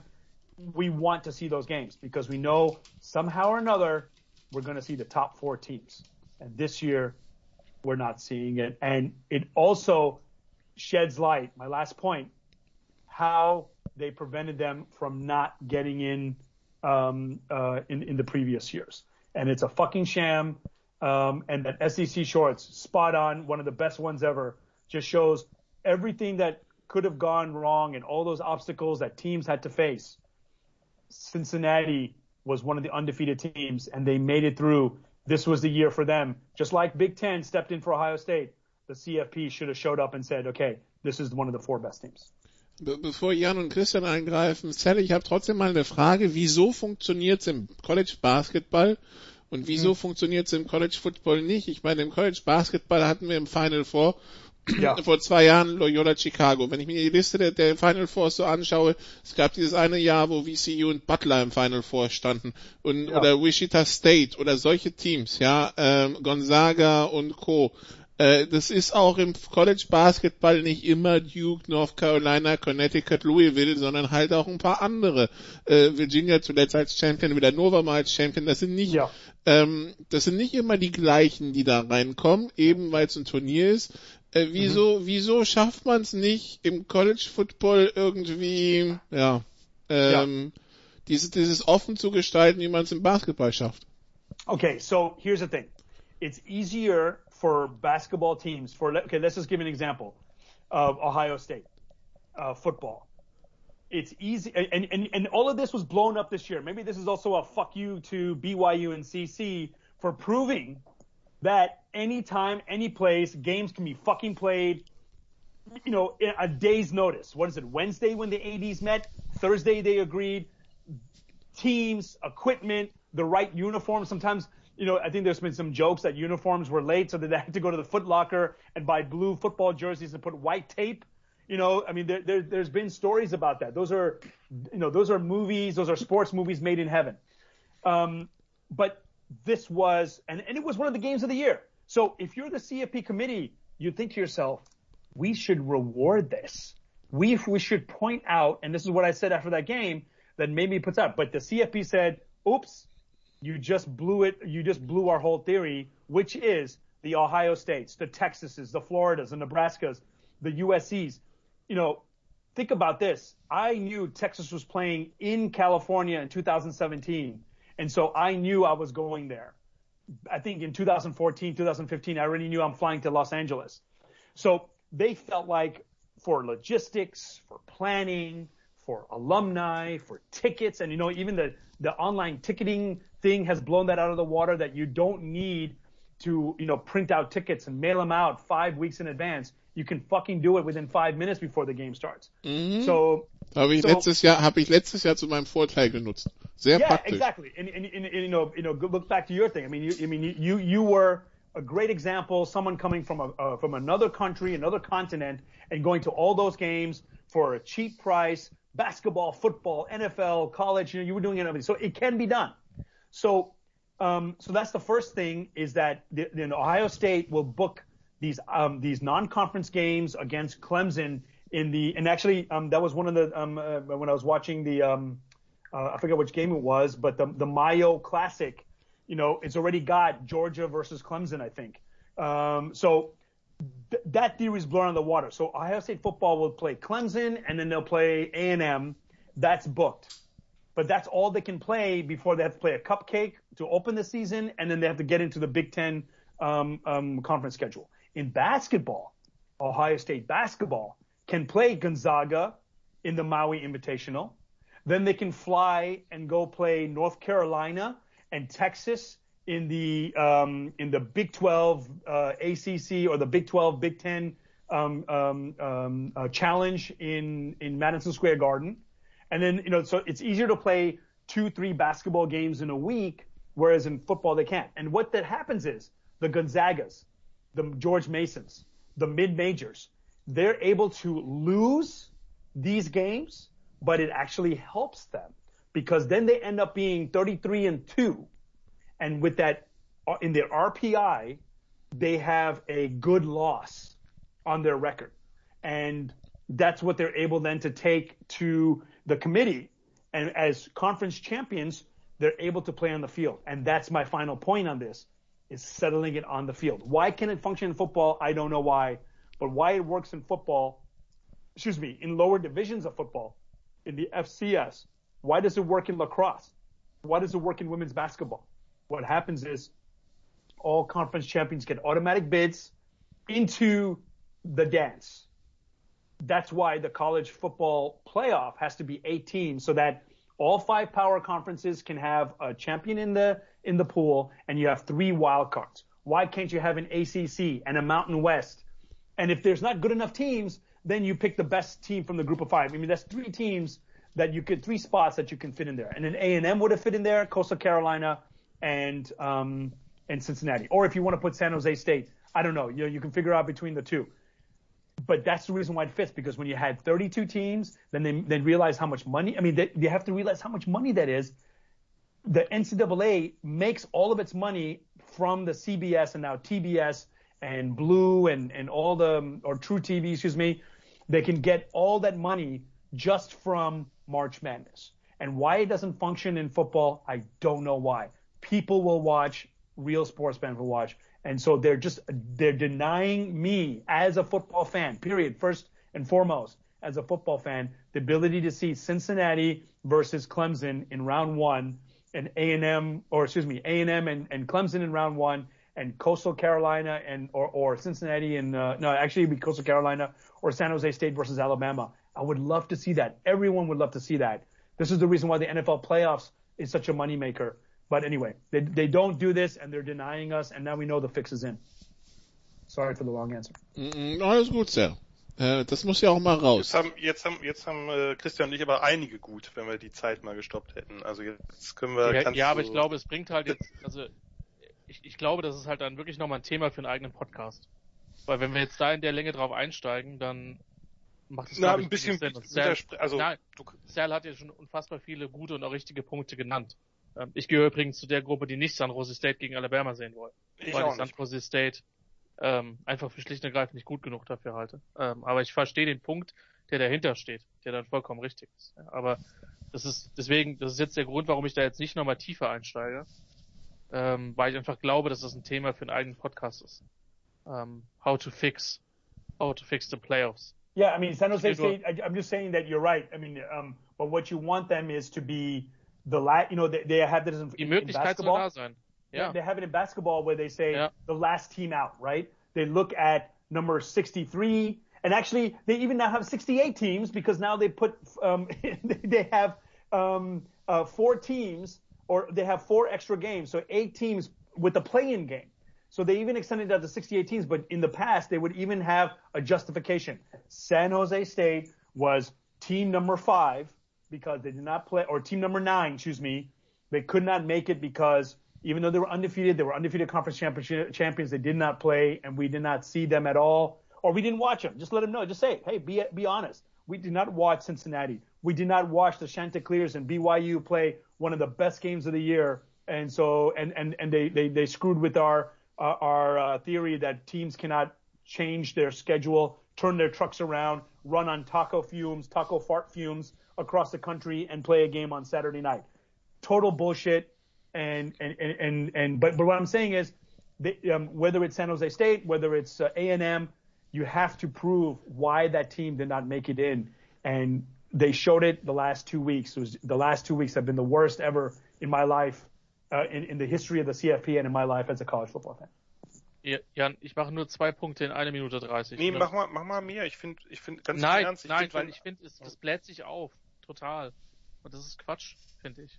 Ich finde, wenn man, wenn einer ein Argument für etwas bringt, finde ich, kann man auch ein Argument dagegen bringen. Das finde ich, das fände ich jetzt seltsam, wenn wir jetzt sagen, okay, dann sagen wir nichts dagegen, wenn wir, selbst wenn wir anderer Meinung wären. Das, äh, Also zunächst, zunächst mal halte ich diesen College Basketball und College Football Vergleich einfach für Quatsch. Das Ja. sind Äpfel mit Birnen. Warum? Du hast 28, 29, 30 Spiele im College Basketball. Ähm, das ist genau das, was Sal gesagt hat. Du kannst unter der Woche drei Spiele machen. Ähm, eine Niederlage tut Gonzaga nicht weh, solange sie ihre Conference gewinnen. Sie sind, man darf das nicht vergessen, du bist mit einem Auto, egal wie klein deine Conference im College Basketball ist, egal wie klein, gewinnst du deine Conference oder in dem Fall in den meisten Fällen das Turnier, bist du drinne. Von daher ist der Druck bei einer Niederlage überhaupt nicht so groß, weil du aus irgendwelchen Rankings fallen kannst. Die Rankings sind völlig, völlig, äh, völlig Wurst. Zum Zweiten muss man natürlich sagen, dass du im Basketball deutlich weniger, äh, dass die Varianz natürlich eine deutlich geringere ist, weil auch Gonzaga oder halt auch gute Programme bei den Mid-Majors, die Atlantic 10 mal als Beispiel, die ja eigentlich kaum noch Mid-Major ist, auch gute Spieler rekrutieren kann. Es gibt zu viele gute Basketballer, als dass die alle nur noch Duke, North Carolina, Syracuse äh, oder in die Big Ten gehen. So. Ähm, Im Football ist die Varianz viel, viel größer, zumal wenn man sich die Recruiting Rankings ansieht. Und ich glaube, von den aktuellen Top 100 Recruits sind 46 bei LSU, Georgia, Alabama, Clemson. Vielleicht vergesse ich noch ein fünftes, Ohio State. So.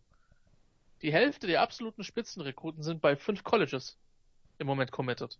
Und das zeigt ja auch die Diskrepanz und das zeigt ja auch, warum die Unterschiede so groß sind. Ähm, aber das ist ein selbstgemachtes Problem. Ähm, der Punkt, der mich an den Rankings, je mehr ich drüber nachdenke, desto mehr regt er mich halt auf. Man darf eine Sache nicht vergessen. Verliert Notre Dame mit 70. Und verliert Texas A&M gegen Tennessee. Ist Cincinnati trotzdem nicht drinne. Weil dann holen sie, Dann- Okla dann holen sie Oklahoma rein, ja super. Oklahoma oder Iowa State. Scheißegal. Und wenn dieses Exactly. Big 12 Finale 3 zu 0 nach, nach dreifacher Verlängerung ausgeht, dann ist, egal wie schlecht dieses Big 12 Finale ist, der Sieger drinne.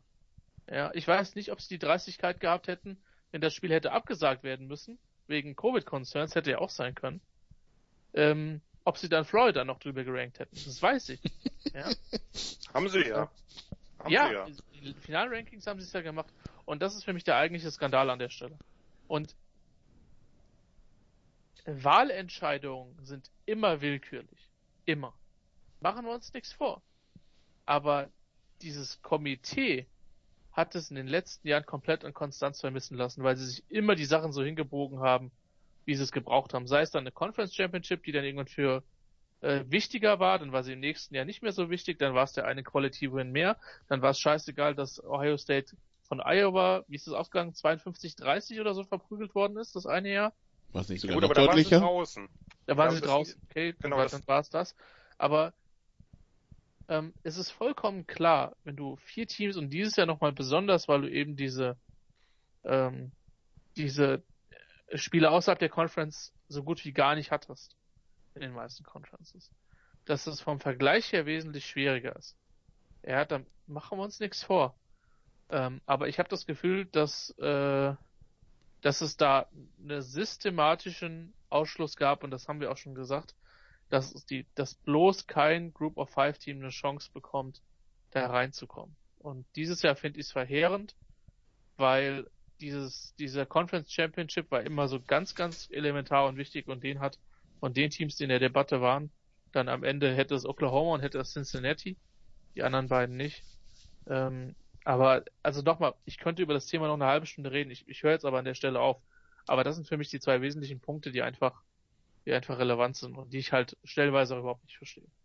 Ohne den College-Basketball-Vergleich zu bemühen, wir schauen einfach eine Division drunter in der FCS, die spielen zwölf Spiele und dann fünf Runden Playoffs. Das, das geht auch. Ich habe noch nie gehört, ja. dass North Dakota State ja. kein würdiger Meister ist, weil sie ja. nicht von einem Komitee ausgewählt werden. Ja? Ich sagen, also auch das, auch das geht und das wäre im Übrigen meiner Meinung nach auch die einzige Lösung, dass man in letzter Konsequenz halt sagt, man cuttet zwei von den vier Wochen die meisten für Non-Conference Games auf, aufweist. Jeder spielt die gleiche Anzahl an Conference Games. Ähm, dann können sich die Conferences in ihrer Weisheit entscheiden, ob sie ein Conference Championship Game spielen oder nicht. Ja. Ähm, und dann löst man das auf, entsprechend auf einem anderen Weg. Ob ich das will, weiß ich nicht. Ich weiß nicht, ob ich eine 16 gegen eine 1 will, ja, zum Beispiel. Aber ähm, das System, so wie es aufgebaut ist, ist für die äh, Group of Five nur von begrenztem Nutzen, dass sie diesen einen Spot haben in, äh, äh, in den in den Major Bowls. Und im Übrigen muss man sagen, dass man Coastal Carolina natürlich genau dahin gesetzt haben, wo sie nicht reingekommen sind. Und dieses Matchup gegen Liberty, dass man ihnen nicht mal einen großen Gegner gegeben hat, äh, ist eine absolute Schande, muss man sagen. Also, ja. Aber gut. Liberty kann ja dann die Beichte abnehmen für die ganzen persönlichen Fouls, die nicht gepfiffen worden sind von Coastal Carolina in dem BYU-Spiel äh, von einer religiösen Uni zur nächsten. Ich merke, die Zynik nimmt überhand, deswegen lasse ich jetzt mal lieber Jan ran. Es waren jetzt, glaube ich, geschlagene 20 Minuten, die ihr geredet habt. Ich äh, werde das wahrscheinlich nicht, äh, werde das wahrscheinlich nicht alles aufdröseln können. Sorry, ich, ich habe dich ziemlich kurz gehalten, fand ich. Ja, ja, das waren eher 10. Vorsicht. Nein, wir können das nachher gerne mal nachschauen. Das, äh ich glaube, es kommt uns allen gerne jeweils einführen. Ich bin damit bestens, bestens vertraut und hatte damit auch nie in der Politik Probleme. Äh, war das jetzt der Grund, mich zu unterbrechen? Nein, ich will jetzt auch. Aber äh, nein, genau. wir kriegen, wir kriegen jetzt, wir kriegen jetzt nicht alles aufgedröselt. Ich muss nur ganz klar sagen, dass ich äh, aus verschiedenen Gründen kein Fan von einem großen Playoff bin. Das, äh, ich weiß, dass ihr das anders seht. Das ist wahrscheinlich auch immer eine Frage von von Sozialisation, wobei bisher nicht. Ähm, ich möchte, ich finde 14 Spiele jetzt schon zu viel. Das sind Student Athletes und selbst wenn die irgendwann bezahlt werden, was kommen wird, es ist zu viel. Es ist, wir, wir müssen die Leute nicht, nicht unbedingt exploiten. Das ist, äh, das finde ich, ist ein Punkt, da haben wir auch eine Verantwortung als Gesellschaft, das, äh, oder die als Gesellschaft, den Punkt finde ich wichtig zu machen. Äh, den könnt ihr anders sehen, aber den finde ich elementar wichtig. So. Erster Punkt. Zweiter Punkt, ich möchte nicht, dass die Regular Season über Gebühren wertet wird, weil im Basketball, ich kenne mich mit College Basketball nicht aus, aber das, was ich so erlebe, wenn ich mir die Twitter-Timelines angucke, niemanden interessiert die Regular Season. Niemand. gibt's ab und zu mal ein 1 gegen 2 Spiel, da gibt's dann drei Tweets, aber es geht eigentlich erst ab March Madness los. Da sind dann plötzlich alle dabei. Und das ist was für mich, das möchte ich auf gar keinen Fall, weil was ich an College Football schätze, sind die Conferences, ist diese regionale Verbundenheit, sind die Traditionen, sind die Rivalität. Alles davon wird entwertet, wenn wir sagen, ja geil, 3, äh, hier 32er Playoff. Jeder kann jeden schlagen. Möchte ich übrigens auch zum Beispiel für die Bundesliga nicht. Die Bundesliga ist wichtiger als der Pokal. Ein Pokal ist halt äh, dem Zufall Tür und Tor geöffnet. Aber ich, ich finde es, es ist schon sinnvoll, auch einen halbwegs würdigen Meister zu finden. Und das tue ich eher. Klar, wir können natürlich auch alle 128 Teams, also bleiben zwei draußen. Das wäre auch möglich, aber halte ich für, halte ich für Quatsch. Ähm, beim Basketball ist zudem der große Unterschied, und Christian hat es ja gerade angesprochen, ne, bei Fünfer-Team, also sozusagen fünf Spieler auf dem Feld, kannst du natürlich, wenn du einen Star hast, vieles ausgleichen, das ist im Football nicht möglich. Und was keiner wahrhaben will, aber was einfach ein relativ deutlicher Fakt ist, dass die Playoffs diese Konzentration verstärkt haben. Die Konzentration an der Spitze. Hätte man ja vorher genauso sagen können. Bei zwei Teams ist die Konzentration noch größer quasi in, in dieses BCS Championship Game zu kommen. Das war aber nicht so. Das ist jetzt so. Jetzt ist die Konzentration am krassesten. Und wer glaubt, dass das durch eine Playoff-Erweiterung irgendwie dann doch wieder anders geregelt wird, der ist da, glaube ich, relativ naiv. Ähm, dazu bei acht Teams muss man auch sagen, äh, ihr macht euch das jetzt gerade schön. Die acht Teams, die es wären, also es gibt natürlich die Möglichkeit, es sind die fünf äh, die fünf Power 5 Conference Champions plus der beste Mid-Major Champion und zwei At-Large Teams. Das hätte man machen können. Aber das hätte, dann hätten wir weiterhin äh, nach den nach den Rankings äh, hätten wir dann halt äh, A&M Florida drin gehabt, nicht Coastal Carolina. Denn die Rankings werden ja nicht von Sal oder von Christian oder von mir oder von Nicola bestimmt, sondern äh, von irgendeinem Komitee. Und das würde natürlich weiterhin so entscheiden. Man könnte natürlich sagen zwei Power 5 Teams, aber letztlich muss man ja auch sagen, dieser Unterschied ist schon da sonst würde man nicht dauernd erwähnen, das ist glaube ich beim Basketball anders, wenn da ein Midmajor, da könnt ihr mich gerne korrigieren, wenn da ein Midmajor ein Power 5 Team schlägt, dann ist das nicht unbedingt jedes Mal eine große Nachricht wert. Hier ist es vielleicht nicht, wenn Kansas geschlagen wird, aber sonst ist das immer eine große Nachricht. Also Loyola Chicago im Final Four war schon eine kleine Sensation. Ist es der einzige Midmajor, der da das ist ja nicht mal Mid-Major, also Missouri Valley, die Missouri Valley Conference ist ja schon relativ klein. Aber also es passiert, es passiert, nee, nee, aber es passiert tatsächlich relativ oft, dass da irgendwer aus äh, den kleineren Conferences bis, äh, bis in die, bis, äh, bis, bis ins Final Four schafft, also ein paar aus dem Weg räumt, ja. Nikola, das wird hier einfach nicht passieren es, es wird nicht dauernd passieren, dass ein Midmajor, wenn wir äh, ein 32er, also sozusagen ein 32er, ein 16er Playoff haben, würden nicht dauernd Midmajors in den Final Four landen. Das ist, das ist einfach so. Das, äh, Nein, aber man hätte, man würde UCF, man hätte vor ein paar Jahren UCF die Chance gegeben, man hätte dieses Jahr Cincinnati die Chance gegeben, vor 15 Jahren hätte Boise State die Chance gehabt, ja, also sie hätten wenigstens die Chance gehabt, die, die gibt man ihnen ja nicht mal. Das ist ja das Grundproblem eigentlich. wenn, wenn sie dann spielen und auf die Fresse bekommen, ist ja was anderes, aber sie spielen ja nicht. Ich habe jetzt übrigens, ich habe gerade mal gut vier Minuten hm. geredet, da ist die erste Unterbrechung. ja, also ihr habt, ihr habt alle mehr geredet als ich davon mal ab. Ne? Das ist also richtig. Das, du, darfst, du kannst ja gleich auch noch äh, dein, äh, das will dir auch niemand nehmen. Also dass äh, du deine Einschätzung, äh, das ist natürlich immer ein bisschen das Problem des Moderators, der immer zu wenig redet. Äh, das können wir ja gleich, äh, ich finde, das ist auch ein wichtiger Punkt, da können wir, finde ich, auch alle vier längere Statements abgeben. Das halte ich für nicht so schlimm und ich glaube, ich weiß jetzt nicht, ob die Zuhörerschaft dann gleich schreiend davonläuft oder es ausmacht. Ähm, ich, wie gesagt, mein, meine Meinung ist nein, wir müssen die Playoffs nicht zu groß machen. Nicht jedes ungeschlagene Team. Wir haben da natürlich auch andere Fälle gehabt. Äh, ich erinnere an Hawaii und so, die dann rein sind und natürlich fürchterlich verprügelt worden sind. Georgia hat die halt komplett auseinandergepflückt, weil das Team einfach nicht talentiert genug war. Die Frage ist, wollen wir jetzt wirklich äh, drei oder vier davon irgendwo drin haben, wie auch immer. Das, der, das ist der eine Punkt. Ich glaube, mit Basketball kann man es einfach nicht vergleichen, aus verschiedenen Gründen. Die Konzentration ist eine andere im, im, im, Football. Das merkt man ja mittlerweile auch an den Power 5 Conferences. Es ist ja nicht so, dass äh, dort die Spiele nicht immer deutlicher werden. Das, das ist einfach ein Problem, was wir nicht lösen können. Meiner Meinung nach äh, das weiß ich, dass da wenige zustimmen, wäre wirklich der Weg zurück zu regionalen Conferences mit, mit festen Bowl-Tie-Ins noch der beste Weg, um das zu verhindern. Ähm, wird nicht passieren. Wir werden irgendwann Achter Playoffs bekommen und ich weiß, dass dann das Geschrei schon losgehen wird zu 16er Playoffs, weil das war nämlich genauso bei Zweiern und Vierern. Da hießen alle, jetzt ist alles okay. Und dann, äh, dauert es drei Jahre und dann ist doch wieder nicht alles okay. Das wird da genauso sein. Das, das Problem verlagert sich einfach nur nach hinten. Da wird man sagen, warum ist Coastal Carolina nicht reingekommen? Warum haben wir acht andere? Muss Coastal Carolina nicht auch eine Chance haben? Sollten sie nicht 16 sein. So, das ist das, der eine Punkt. Bei dem anderen Punkt bin ich total bei euch. Das, was jetzt abgelaufen ist, und das, ähm, da bin ich ganz bei Sal, das ist das Schlimmste gewesen, was das irgendein Komitee, auch die BCS-Rankings waren oft ziemlicher Bullshit oder kaum nachzuvollziehen. Aber das hier ist einfach der größte Skandal, den ich im College Football je erlebt habe. Und ich verfolge das ja auch schon ein paar Jahre länger und auch relativ intensiv, aber das, das ist mir noch nicht untergekommen, weil hier war das kleinste Problem für mich ist, dass Notre Dame auf 4 ist. Das hätte ich anders gemacht, aber das kann man irgendwie begründen.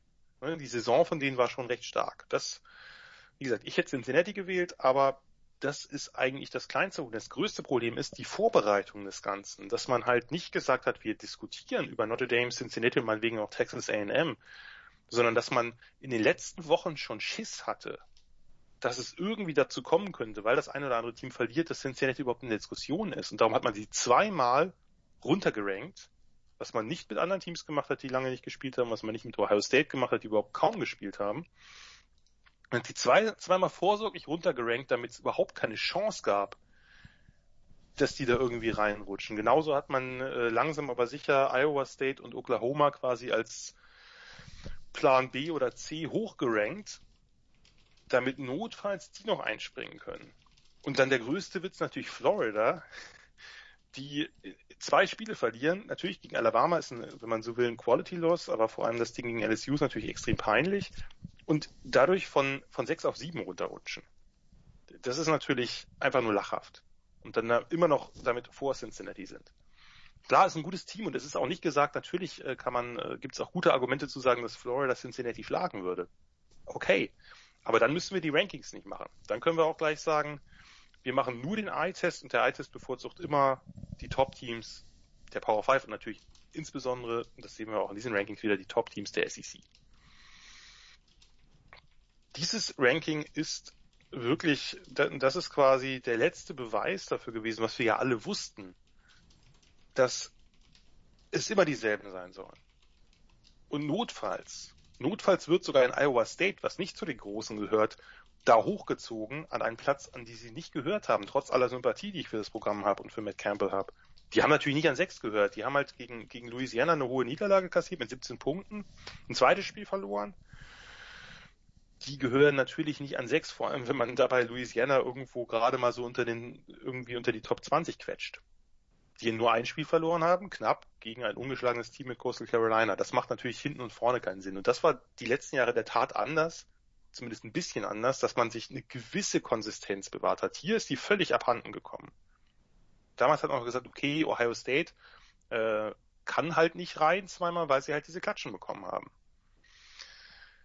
Hier war es völlig egal. Also wenn wie ihr gesagt habt, wenn Notre Dame eine richtige Klatsche kassiert hätte, Texas A&M noch gegen Tennessee eine, eine Upset kassiert hätte, dann wäre Oklahoma drin gewesen. Und, äh, und notfalls hätte man Florida reingepackt noch vorher und gesagt, na ja, guck mal, die haben gegen Alabama gut ausgesehen. Das ist eine super Offense. Stimmt ja auch.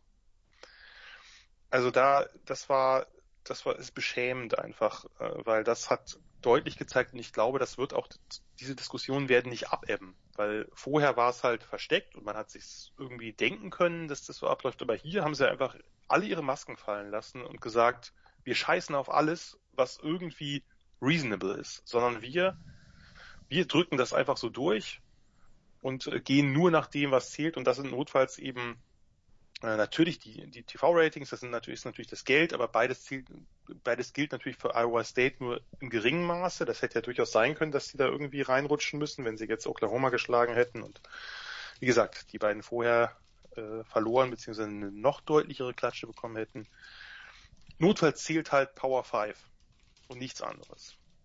Und äh, wie gesagt, das wird äh, mit Achter Playoffs äh, hätten wir jetzt Cincinnati wahrscheinlich auf 8 gehabt kein anderes Team drin. Das heißt, Cincinnati hätte sich von Alabama äh, abschlachten lassen können. Ich, wie gesagt, ich, äh, ich hätte Cincinnati auf vier gesetzt. Ich glaube trotzdem, dass Cincinnati überhaupt keine Chance gegen Alabama hat. Nur Notre Dame hat gegen eins der beiden Top-Teams richtig kassiert. A&M hat gegen das andere der beiden Top-Teams richtig kassiert. Da wissen wir es. Bei, bei Cincinnati haben wir es noch nicht rausgefunden. Da äh, gäbe es immer noch die Chance, äh, dass sie sich da beweisen können. Wie gesagt, die Chance ist gering, denn machen wir uns nichts vor, das zweitgrößte Problem neben diesen Rankings ist halt diese Konzentration, dass wir halt mittlerweile oben einfach eine sehr, sehr kleine Gruppe von Teams haben, noch viel kleiner als früher, die das Ganze unter sich ausmachen.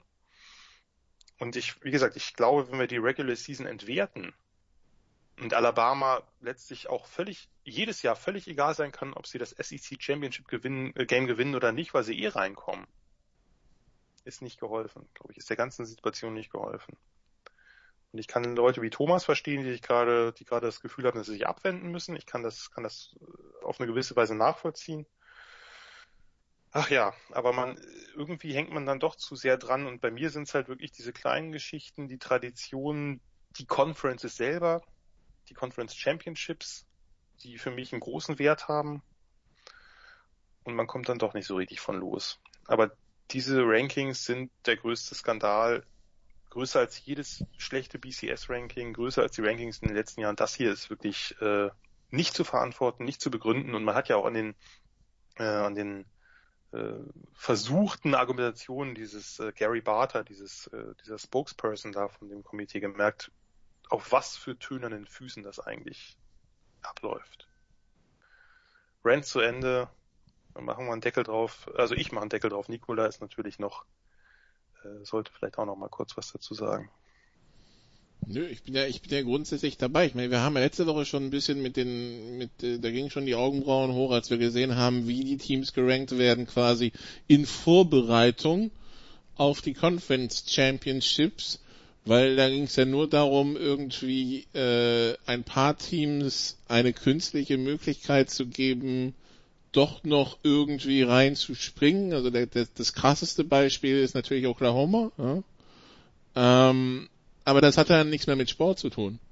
Das ist ja, ja äh, und mit dem sportlichen Wert der ganzen Geschichte, wenn du sagst, ich habe große Namen und die möchte ich da sehen, dann also dann weiß ich aber nicht, inwiefern das nicht auch die Regular Season entwertet, wenn man dann sagt, scheißegal was passiert, äh, wir hätten gern drei dieser sieben Namen auf jeden Fall drin und die biegen wir halt rein, komme was wolle. Ja? Ähm, ich meine, das geht dann schon los. Das hat ja zum Beispiel Julian am Sonntag angesprochen. Das war auch richtig. Das Ohio State spielt das erste Spiel und wird direkt an drei, drei gerankt, obwohl der Rest schon vier Wochen unterwegs war. Muss das sein? Weiß ich nicht. Ich glaube nicht. Ähm, und ganz kurz, wenn ich ja. mich, wenn ich mich nicht irre, war Ohio State auch vorher schon ja, ja, teilweise haben sie ja mitgerankt, obwohl sie gar nicht gespielt haben, ja, weil ja, der viel größere Witz ist, ja.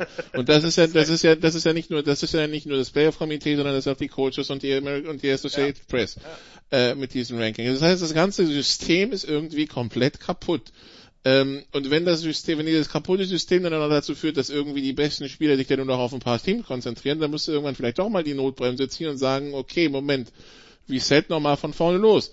Weil, ich meine, natürlich, Regular Season und diese Conferences und so weiter, so, so wie die, die letzten Jahre durchgemischt wurden, haben sie teilweise auch eigentlich gar nichts mehr mit dem zu tun, was vor 20 Jahren war.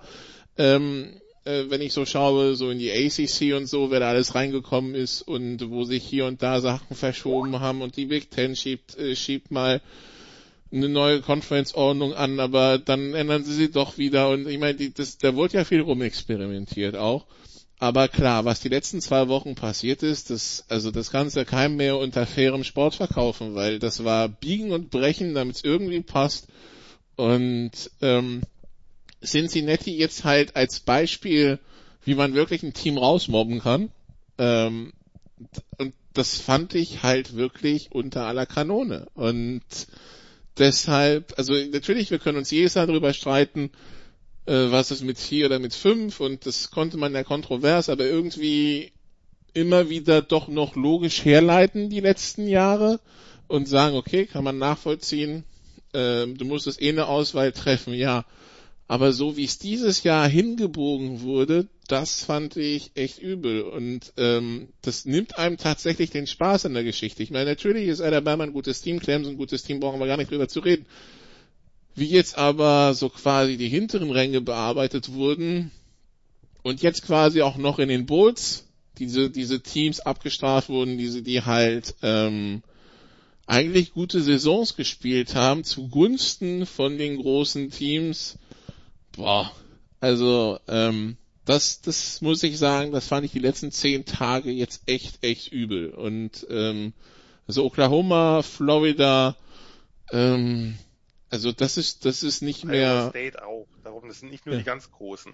Ja, ja, das ist halt, das ist halt, aber das ist schon krasse Bevorzugung. Und äh, das, das geht, also, also das geht meines Erachtens in, in so einem im, im Sport nicht. Ja, ich meine also, dann, also wenn du 130 Teams am Start hast und im Grunde genommen dürfen nur fünf Meister werden, dann dann ist da irgendwas kaputt. Weil das ist ja nicht, das ist ja nicht können. Ich meine, in der Bundesliga redest du drüber, dass eigentlich fast nur Bayern und vielleicht ein anderer Meister werden kann, ja. Bielefeld wird nicht Meister werden, Köln wird nicht Meister werden, ja, weil sie es einfach nicht können, aber nicht, weil sie es nicht dürften. Und da hat man das Gefühl, dass die anderen es gar nicht dürfen. Und das ist meines Erachtens, das ist ein Riesenproblem.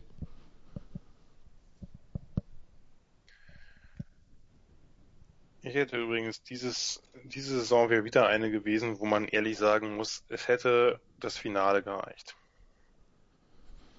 Höchstwahrscheinlich, werden wir sehen, wie, Äh, ne, Es kann ja immer was passieren und wenn man noch viel mehr Runden macht, dann kann es noch anders ausgehen. Aber wenn man die Regular Season nimmt, hätte das Finale gereicht. Und ich meine, wenn also man muss, also so, so leid es einem um Notre Dame tut, aber äh, man muss jetzt hoffen, dass die, im, dass die im Halbfinale von Alabama richtig paniert werden. Klar. Die Frage ist, löst das dann eine Diskussion aus? Ich glaube nicht.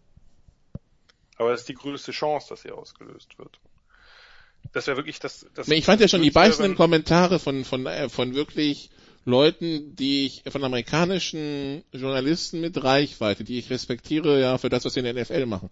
Da gab es ja schon richtig bissige Kommentare nach dem Ranking letzte Woche, ja. Gerade in Bezug auf Florida. Ähm, weil, weil die halt dagegen diese, gegen diese B-Mannschaft von LSU äh, verloren haben. Äh, und das vom Komitee gar nicht bestraft wurde. Also ist ja nichts passiert, die sind um einen Platz runtergefallen, glaube ich, ne? Ähm, Ja. Oh, reicht ja auch, ne? ähm, Man wollte das, man wollte das SEC Championship Game halt spannend halten. Wenn man nämlich Florida auf, was weiß ich, 13 gesetzt hätte, dann, dann wäre es egal gewesen. Dann äh, hätte das Spiel keinen gejuckt, weil Alabama wäre auch bei einer Niederlage nicht raus gewesen. Ja, aber Das, es ist halt, das ist halt alles nur, sozusagen, hat alles nur strategische Gründe.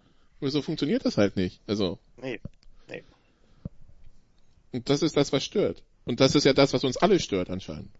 Und das ist ja das, was auch viele Leute in den USA stört. Ich weiß halt nicht, ob die, ob die kleinen Teams da genug Macht haben, um, ähm, ähm, um nochmal Bewegung reinzubringen.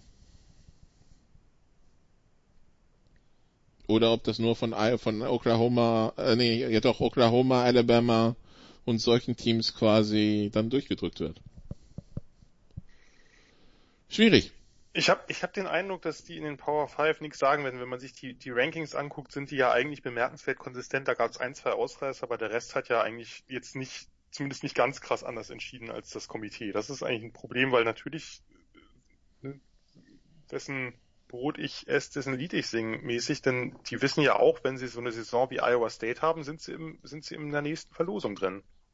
Und denn das, das hat ja, das hat ja gezeigt. Natürlich würden die am liebsten die großen Programme drin haben, aber notfalls wird auch ein Iowa State, was alles andere als ein großes Programm ist, genommen, damit bloß kein Power, äh, kein Grow 5 Team reinkommt.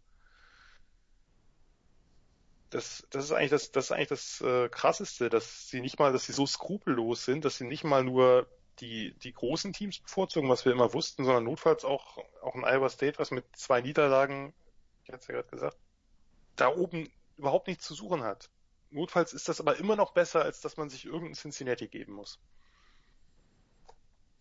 Und wir wissen ganz genau, Iowa State würde gegen Alabama genauso wenig Chancen haben wie, wie, wie, Klar. wie Cincinnati, ne? Also ist jetzt nicht plötzlich das, ähm, Klar, gegen Alabama wird halt, wird halt schwierig. Und natürlich. und ich glaube auch nicht, dass die Fernseher ausbleiben, wenn Alabama gegen Cincinnati spielt. Ich glaube aber, dass wir hier in Europa das zum Teil unterschätzen, weil wir dann die, die Underdog-Story äh, toll finden, aber wenn wir das mal mit dem Fußball vergleichen, ein Pokalfinale, wo Bayern oder Dortmund spielt, gucken sich auch sehr viel mehr Menschen an, als wenn Mainz gegen Augsburg spielt. Und auch wenn das die tollsten Underdog-Stories sind, das ist, das ist, glaube ich, in den USA schon auch so. ja, aber wenn's, äh, wenn es keinen interessieren würde, wird es nicht 37 Bowl-Games geben, alle übertragen von ESPN und so weiter, wenn das keiner gucken würde, ja? Und jedes Jahr fünf mehr. Das ist richtig. Aber ich, also ich glaube trotzdem, wir unterschätzen manchmal, wie, wie wichtig zum Beispiel auch diese, die beiden SEC, die reinen SEC-Finals, die hatten, obwohl wir natürlich sagen würden, oh, Alabama LSU, Alabama Georgia, die hatten nicht die höchsten Einschaltquoten. Also gerade das Alabama LSU Rematch, das, äh, da haben viele gedacht, ich meine, die USA sind immer ein großes Land, da haben viele gedacht, ach, schon wieder die SEC, muss ich mir nicht unbedingt reinziehen. Das, das ist, hat schon eine regionale Verwurzelung, die wir, glaube ich, von hier gar nicht so nachvollziehen können. Also Sal kann das bestimmt, aber wir drei, glaube ich, nicht so sehr. Tja, gut. Auf jeden Fall, was wir mitteilen wollten, das System ist kaputt und äh, sollte so nicht auf lange Zeit fortgeführt werden, weil sonst geht ja bald gar nichts mehr. Aber, aber jetzt mal im Ernst. Glaubt ihr, dass das reicht, dass da eine Konsequenz draus kommt?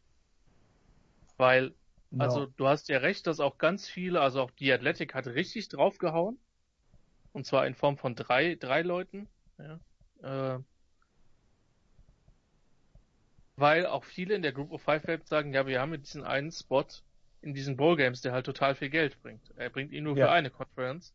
Ja. Und sind wir mal ehrlich, die Einschaltquoten jetzt für, sag ich mal, einen Mid-Major Playoff, die auch nicht überragend. Kann ich mir nicht vorstellen. Da wirst du keine Stadien mitfüllen können. Ja.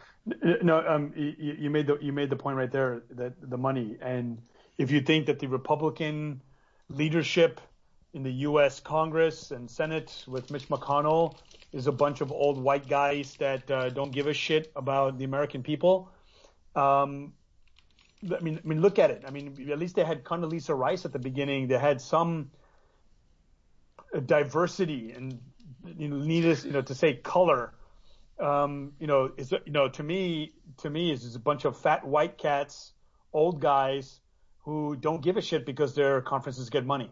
And the fact that um, w- which conference is is Barta connected to? Wer? Barta. Ah, the- Gar- Gary Barter. Ich, Ja. habe, äh, ich weiß es ehrlich gesagt yeah, nicht. yeah. Y- y- What they should do is yes, have representation from all conferences. Uh, also from ESPN, that's fine. You know, the the, the comments on the SEC shorts was, um, you know, that they I got to see Herb. Street.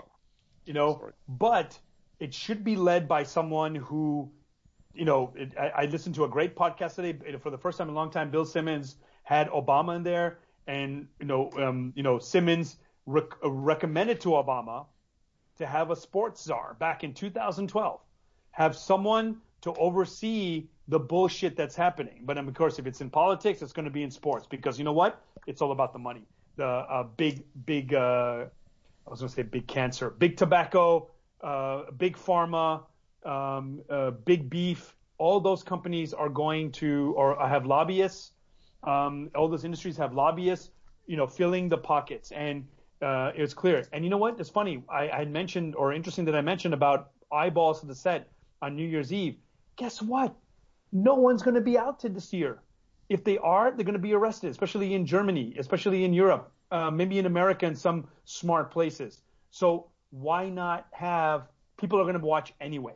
So all the reasons that Barda wants to throw out to you, and in the past, um, who was it? The the Pac-12 guy, the Pac-10 guy, um, Swafford, uh, the uh, the Big Ten guy, you know, whoever was, the the head of the CFP. That's ridiculous. That already that's already basically, you know, as they say, the um uh the, the fox leading the hens, you know, to you know to where they need to go. Like they, they're going to feast on on that because it's all about the money. And if we can show them, just like with their basketball guys, that if we can show them that look, having a Cinderella story, maybe they just don't want to have a Cinderella story. They do not want Coastal Carolina to somehow the ball bounce their way and beat Alabama and then somehow make it to this final against Clemson.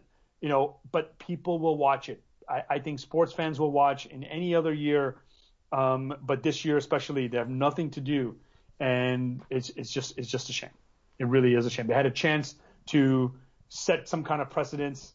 And you know, how many people are still not watching that highlight of Boise State's um, Statue of Liberty play um, beating Oklahoma? You know, maybe they just don't want that. Maybe that's what the Big 12 said. Do not put those teams in there because you will lose that game, and that's the reason why um, uh, the uh, the CFP um, uh, voted against them, or maybe Barta said no, we're not going to vote for them. I don't know. It would be interesting to see if something like that. I would love to hear some kind of oral history of their arguments of those quote unquote air quotes reasons as to why Cincinnati could not be higher ranked the last two weeks. Ich habe nochmal geschaut, also die, Group, die Group of Five Champions, also die Group of Five, der, der höchstgerankte pro Jahr, ja, äh, war Boise State 20, Houston 18, Western Michigan 15, UCF 12, UCF 8, Memphis als 12 und 1 Team 17 und dieses Jahr Cincinnati auf 8. Das heißt, es wurde sowieso noch nie einer höher als 8 gesetzt, ja?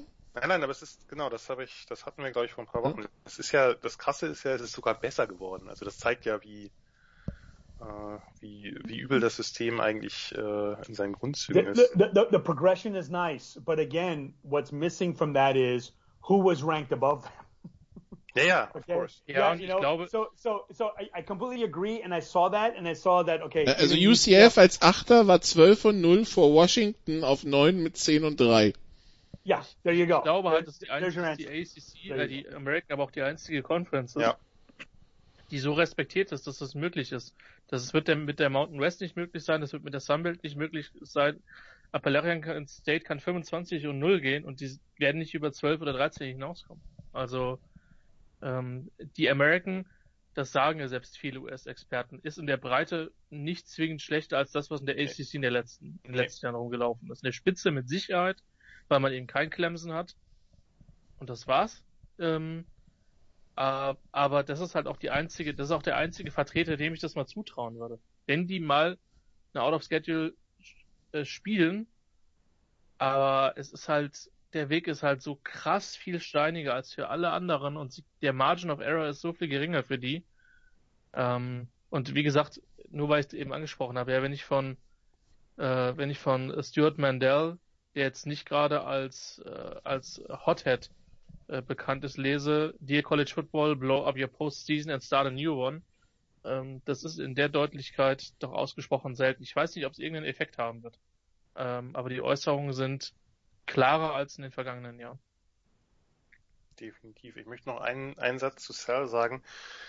Ich glaube, dass, also ich, äh, aber das ist, äh, das ist natürlich streitbar, aber ich glaube, dass Diversity allein nichts nützen wird. Denn äh, das, ob da Condoleezza Rice oder andere konservative Knochen, die ist ja genauso ein konservativer Knochen. Ne? Ob die, die ob die Sure, da sitzt, sure. das, das, das ist genauso wie jetzt äh, die, die beiden Administration, die dafür gelobt wird, dass sie so divers ist, aber die wird die, die, die gleiche konservativ-neoliberale Politik machen. Das muss, das braucht halt schon was anderes. Also das braucht nicht nur sozusagen neue, neue Gesichter und ein diverseres Auftreten, sondern das braucht neue Gedanken und ja, ähm, das, das ich, ich, ich sehe es einfach nicht. Ich sehe es auch nicht, also ich glaube auch nicht, äh, ich meine, man hat, äh, man hat das ja nun an, an der Big Ten gesehen, ähm, dass äh, ja, der, der Druck ist, glaube ich, die Strukturen sind schon schon noch so krass, dass da jetzt äh, eine größere, eine total wünschenswert, wohlgemerkt total wünschenswert, größere Repräsentation von, von Afroamerikanern, dass das irgendwie äh, da was ändern würde, das, das glaube ich ehrlich gesagt nicht. Also das, das System braucht ein, ein, eine größere Revolution, sag ich mal, als nur ein bisschen mehr Diversität.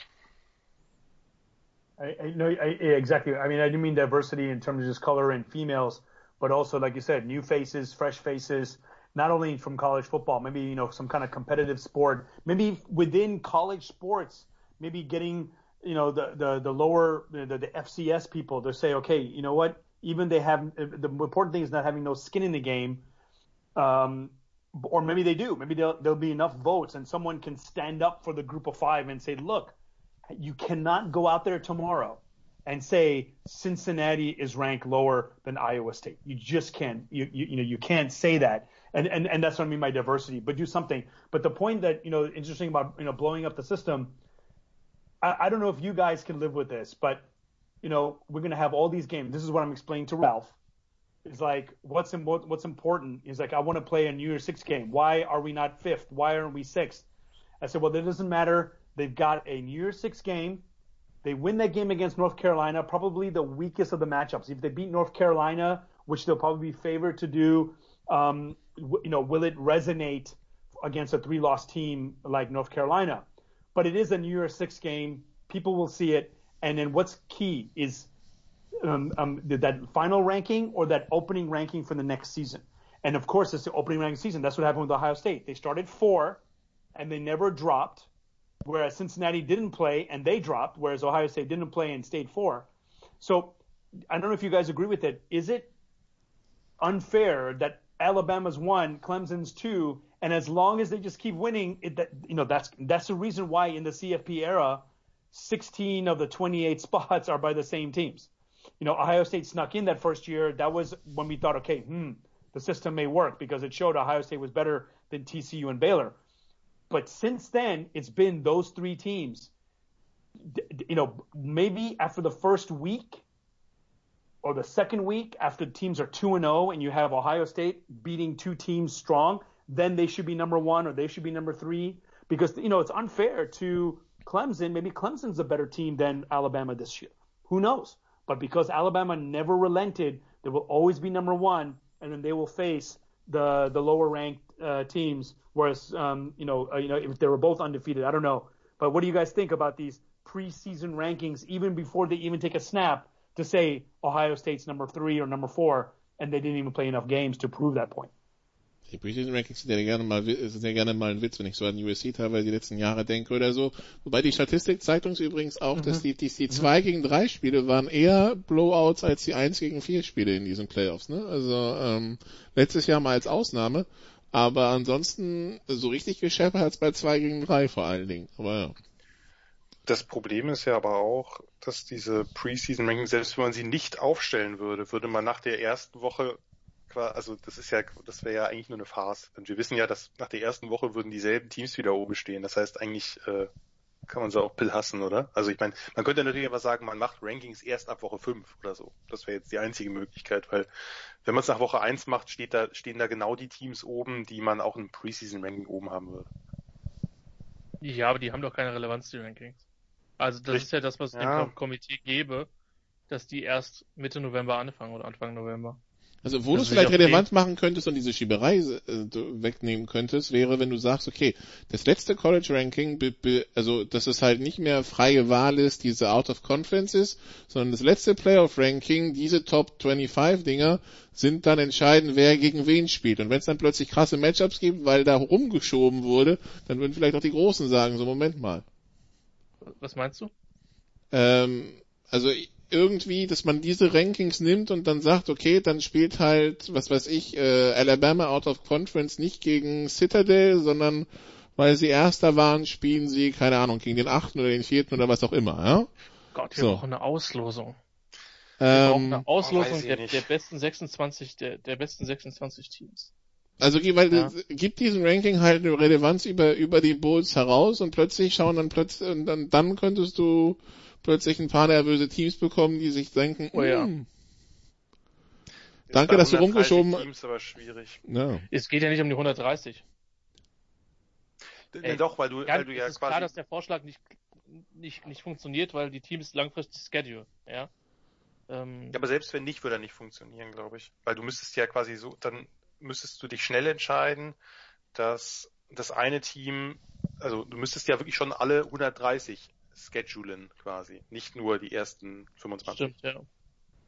Denn sonst müssten die anderen ja nicht gegen wen sie antreten sollen. Das müsstest du schon irgendwie in komplett machen. Also ja, wie gesagt, ich, ich ja, keine Ahnung.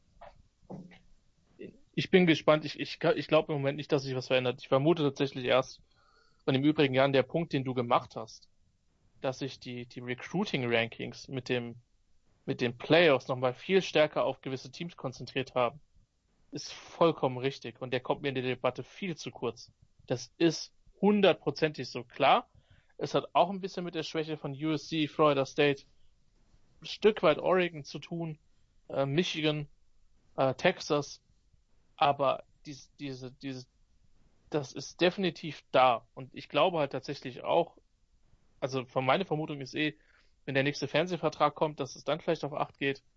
Ähm, Ja. Aber selbst wenn es auf 8 gehen würde, dass dann diese Konzentration auf, sag ich mal, die 8 bis 12 Teams, die fast immer drinne sind, noch viel stärker wird und der durchschnittliche Power 5 oder der gute Mid-Major darunter dann wieder noch, noch mehr zu leiden hätte als jetzt, weil es dann nicht mehr im Wesentlichen die Top 100 betrifft, sondern die Top 300 vielleicht oder Top 400.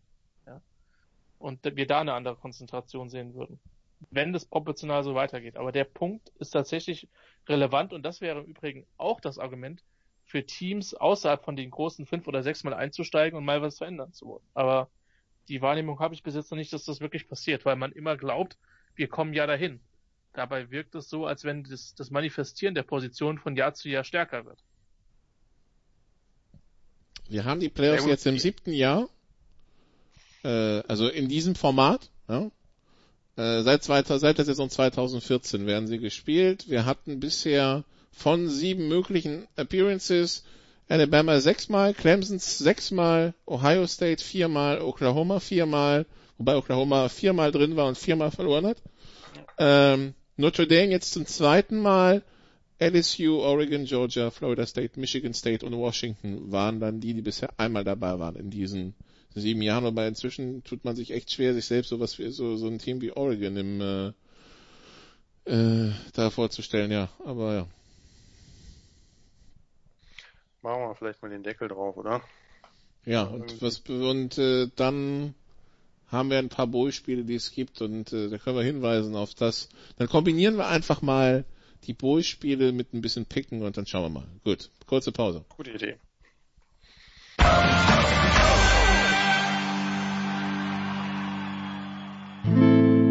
First and 10 around the league. Teil 2 bei den Sofa Quarterbacks, College Football immer noch mit Jan Wegwert, Christian Schimmel und Selmita und es steht uns ja allen ein langes, also gerade so in der Konstellation dieses Jahr mit dem äh, mit den Weihnachtsfeiertagen und dem 27. als Sonntag dahinter, da haben sie eh viel Zeit, den Podcast zu hören und sie haben viel Zeit für Football. Der kommt ja Mittwoch raus. Ja, also heute Nacht, wir nehmen schon Dienstagabend auf, findet ein kleiner Kracher statt mit BYU gegen UCF, da sprechen wir gleich drüber. Ansonsten, was steht uns bevor, so quasi über Weihnachten? Mittwochabend, 21 Uhr, Georgia Southern gegen Louisiana Tech und um 1 Uhr morgens Florida Atlantic gegen Memphis, vielleicht noch nicht so ganz so aufregend. Äh, Heiligabend um 21.30 Uhr, wenn sie nichts mit sich anzufangen wissen, Houston gegen Hawaii, alles übrigens im ESPN-Player, ne? Ähm, 25. Dezember abends, da haben sie ein NFL-Spiel, da haben sie aber auch, und das wird sich bestimmt Jan anschauen, Buffalo gegen Marshall, den Camellia Bowl. Kannst du aber sowas von drauf wetten. Äh, und du wirst hoffen, dass Marshall seine Serie fortsetzt, nehme ich an? Ja, ich äh, will hoffen, dass Buffalo seine ganz kurze Serie nicht fortsetzt. Ich schaue sowas ja lieber aus der positiven Seite. Äh, und bei Marshall haben jetzt auch schon zwei der absoluten Stars sozusagen oder der wichtigsten Spieler äh, ihren Opt-out bekannt gegeben. Bei den Bulls in der Tat aktuell noch niemand.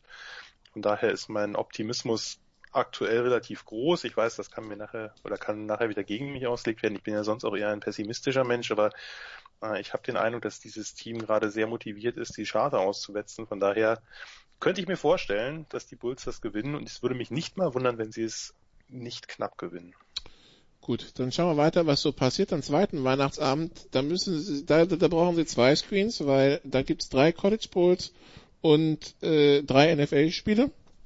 Äh, der Gasparilla Bowl zwischen Alabama Birmingham und äh, hier South Carolina, also er steht nicht als Cancel drin, aber South Carolina ist wegen Corona raus.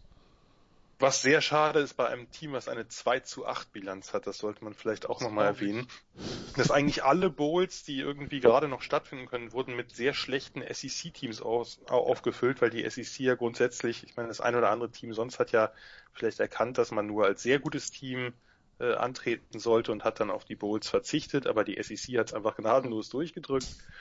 und äh, da eben Teams wie South Carolina, Mississippi State, Tennessee, die jetzt aber wegen Covid absagen mussten, äh, aber sozusagen was geplant war, war ja wirklich, dass jedes graupelige Team mit Ausnahme von Vanderbilt und nicht ganz so graupelig, mit Ausnahme von LSU, die darauf verzichtet haben, aber ansonsten haben die alle gesagt, ja, ja, her mit der Kohle. Also äh, die SEC hat sich mal wieder selbst übertroffen.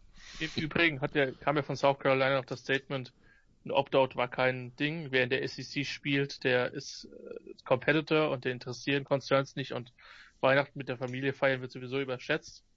Dass die dann rausnehmen müssen. Ja. Ja, passt. Und, und vor allem auch noch die Nummer mit, naja, wenn ein Spieler keinen Bock hat, kann er einen Opt-out wählen. Äh, Junge. Super. Also, Ich meine, es- ist ja nicht so, dass sie jetzt einen Coaching-Staff haben, der sich verändert und dass die eh mit dem Recruiting eher ein paar Probleme kriegen würden. Jeder mit Verstand, der das liest, geht da nicht die SEC halt. Also, ja. Es gibt Klischees, die einfach erfüllt werden müssen. Wir wollen es einfach mehr als die anderen. Mhm. Also auf jeden Fall, der findet erstmal nicht statt. Um, um 21.30 Uhr am zweiten Weihnachtstag haben wir es Texas San Antonio gegen Louisiana, auch um 21.30 Uhr Georgia State gegen Western Kentucky. Um 1.30 Uhr sehen wir eigentlich das Spiel, äh, sehen wir dann das Spiel, was wir vor ein paar Wochen hätten sehen müssen, wo dann aber BYU eingesprungen ist. Das ist Coastal Carolina gegen Liberty in Orlando. Dann am nächsten Tag spielt die NFL. Da hätten wir eigentlich Army gegen USC gehabt, bis USC gesagt hat, nö. Ähm, deshalb ist Army jetzt reingerutscht in den Liberty Bowl gegen West Virginia am Silvesterabend. Also dieses muntere Lotteriespielchen, wer wann gegen wen spielt, geht auch fröhlich weiter im Bowl. Das, das wird auch noch weitergehen, du. Also, Ja. das kann ich mir Ähm. nicht vorstellen, dass das so bleibt wie jetzt. Äh, am Montag, den 28. wäre der Military Bowl gewesen, der ist aber auch raus. Ähm, am 29. Da fängt es dann auch an mit den, mit den großen Duellen Miami gegen Oklahoma. Um State. Oklahoma State um 23.30 Uhr, genau. Und äh, um 3 Uhr morgens dann Colorado gegen Texas. Ähm, was haben wir noch? Mittwoch dann Wisconsin gegen Wake Forest, Missouri gegen Iowa und, äh, und dann Cotton Bowl. Dann geht's los mit den großen Bowls. Oklahoma gegen Florida, Silvester, Mississippi State, Tulsa, San Ganz Jose. kurz nur, ja? ga- ganz kurz nur, äh, bei Missouri, Iowa ist auch nicht fix, weil bei Iowa sind sehr viele Fälle aufgetreten und äh, das Team hat zwar noch gesagt, das will, oder der, das Rumpfteam hat gesagt, das will spielen, aber auch da wird noch geguckt, weil, äh, ja, also ich glaube, wir, das wird nachher ganz anders aussehen, als wir es jetzt sehen, zumindest in einigen Ja. Parts. Also Sil Silvester hätten wir noch Mississippi State gegen Tulsa. Da wünscht man sich ja, dass Tulsa die irgendwie paniert. Ja? Ist auch super, weißt du, da, da spielst du eine richtig gute Saison. Also Tulsa hat ja wirklich äh, jetzt das knapp gegen Cincinnati verloren, äh, da eine super Leistung geboten. Die haben gegen Okie State am Anfang unglücklich verloren und knapp und jetzt kriegen die halt ein 3 und 7 Team. Da kannst du auch nur sagen, herzlichen Dank. Super. Also auch wie gesagt, das Coastal Carolina gegen Liberty antritt, also den hätte ich auch egal. Ja, Ja. dann ha haben wir San Jose State gegen Ball State. Das sind ja zwei Conference Champions untereinander. Ähm, Army gegen West Virginia, TCU gegen Arkansas. Arkansas definitiv Bowl-Qualität, klar. Ähm, Unfassbar, was die SEC da macht. 3 und 7, ja. Gegen Mississippi 3 und State. 7 ist 10 und 3 in jeder anderen Conference, wissen wir doch. Ja. Ähm, Genau. Genau, wir fangen an mit Handicap im College Football, ne? ähm, Genau. Und dann am 1. Januar haben wir Cincinnati, Georgia, das ist der Peach Bowl. Northwestern gegen Auburn, das ist der Citrus Bowl. Auburn, okay. Dann haben wir die beiden Halbfinals, der Rose Bowl in Dallas, Alabama gegen Notre Dame, Clemson gegen Ohio State ist dann der Sugar Bowl in New Orleans. Und am 2. Januar haben wir Kentucky gegen North Carolina State, das ist auch wieder großartig. Kentucky immerhin Auch- 4 und 6. Ja. Auch Ähm, negative Bilanz. dann haben wir Indiana, die für ihre super Saison belohnt werden mit einem Spiel gegen die 4 und 5 Ole Miss Rebels. Das finde ich eigentlich noch krasser als Coastal Carolina. Ja. Das, dass die halt ein, ein negative Bilanz SEC-Team kriegen, ist eine Frechheit einfach. Der Fiesta Bowl ist Iowa State gegen das souverän gerankte auf 25 Oregon. Den AKA, was machen wir eigentlich, Bowl? Und dann haben wir noch den Orange Bowl North Carolina gegen Texas A&M. Mit dem kann ich leben, weil ich halte tatsächlich North Carolina dann für das beste ACC-Team, was bleibt, nachdem ja, Notre, nachdem ja Clemson und Notre Dame als ACC-Teams in Playoffs sind und Texas A&M klar. Also Letztes Jahr war es Virginia gegen Florida, also North Carolina gegen Texas A&M, finde ich da in der Konsequenz okay. Aber Sal, wenn wir die Liste gerade durchgegangen sind, da sind auch wieder viele Witze, viele Witzpaarungen dabei und die haben wir ja schon angesprochen, dass Coastal Carolina nur Liberty kriegt, dass Indiana nur äh, Ole Miss kriegt mhm. und so weiter, das kannst du eigentlich auch keinem verkaufen. Yeah, and I mean, unfortunately, you know, as we're saying the whole season, every game supposedly counted. Okay, fuck. Uh, that's a major fuck you to Sal too. You know, I kept saying every game counted if we get there, but um, you know, the bowl season because we don't have enough teams with the the minimum amount, and that's why we have some shitty SEC teams or undeserved teams in the bowl um, uh, in, in in the bowl uh, season because yeah, there's not that many teams, and like you said, um, Jan, Iowa may not even make it. So maybe Nebraska. No, Nebraska said no already. So yeah. at least they showed at least they showed some pride. Like okay, no, we're not going to play with uh, how many wins? Three wins, three and five. So you know, um, and and and you have to give them credit for that. It's like nope, we're not going to do it because yeah, you know, let, let let's let, let's figure what's going out in the in the world around us, and it's not that important to play um, uh, a bowl game just for the sake of playing a game. Uh, you know, in any other season, a Nebraska at at uh, at um, six and uh, seven and six. Remember last year when we were worried about teams that were six and seven or or or yeah six and six making bowl games? Um, is it ridiculous? But what that did was it allowed an extra month of practice. It helped the recruits, of course, help yeah. people, you know, and, and so and so that, that's understandable. But in this season where people can get sick and lives are at stake, it doesn't make sense. And you know, and, you know, it's it's ESPN is only putting them out there so that, as you said, um, to to fill the schedule between now and uh, January 11th when the when there's a final.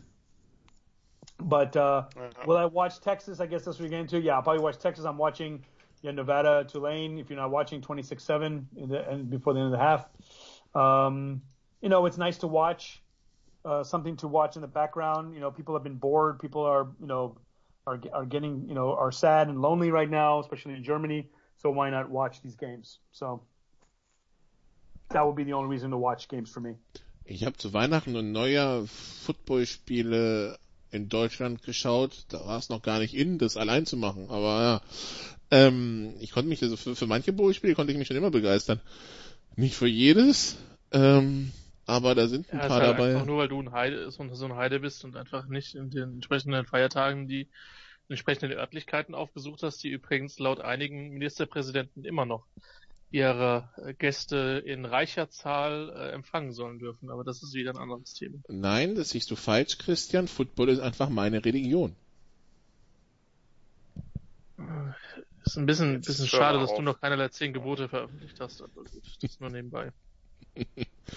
ähm, ja, äh, wenn wir übrigens über die blauen Jerseys von Nevada auf dem blauen Feld von Boise State reden, reden wir bitte auch über diese grünen Jerseys von North Texas auf dem türkisen Feld von, von Coastal Carolina gestern. Das hat ein bisschen in den Augen wehgetan. Appalachian State vermöbelt North Texas. Das war der erste Beat, der erste Bowl.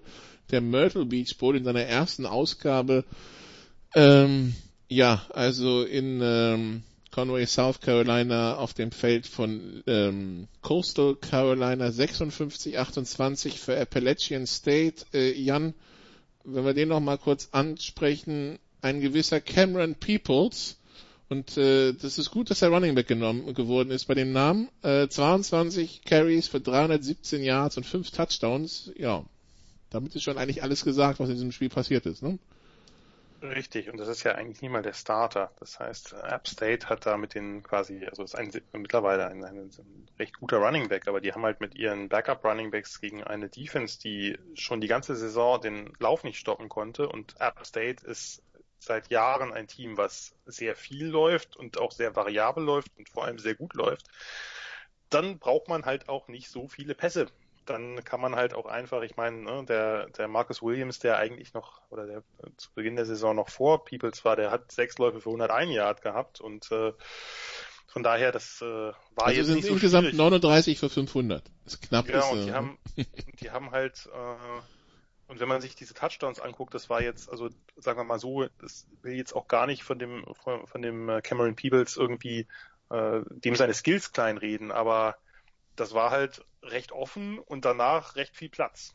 Also da, äh, ich sage hier, also äh, wir könnten das nicht, aber viele andere Running Backs hätten das auch gekonnt äh, und das, äh, wie gesagt, in anderen Spielen hat äh, Cameron Peoples auch wirklich sehr gute Leistungen gezeigt. Hier bestimmt auch, aber äh, er musste halt nicht besonders viel tun, weil diese Defense äh, desaströs schlecht war gegen den Lauf und ja, daher war das Spiel genauso einseitig und erwartbar wie, äh, wie vermutet.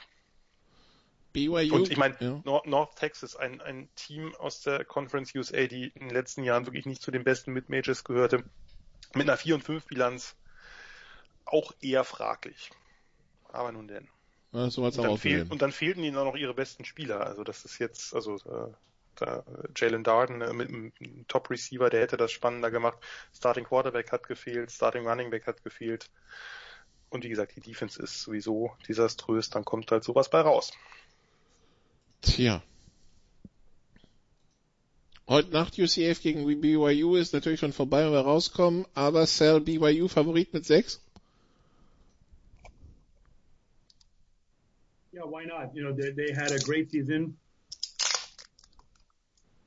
Only loss was uh, to Coastal Carolina, and so you know maybe they should have made Fiesta Bowl, maybe they should have made uh, a New Year's Six game, but obviously they lost that one game, and, and and that's fine. You know, that's one of the reasons where the committee could say, yeah, you know, we had them high ranked, but uh, especially as they as they um, uh, uh, went out of their way, literally went out of their way uh, uh, to play a a undefeated game, game of the year, um, and maybe you know they could have, you know, instead of Oklahoma, they should be playing Florida um, and or you know just something that to show that they play. But their schedule was weak.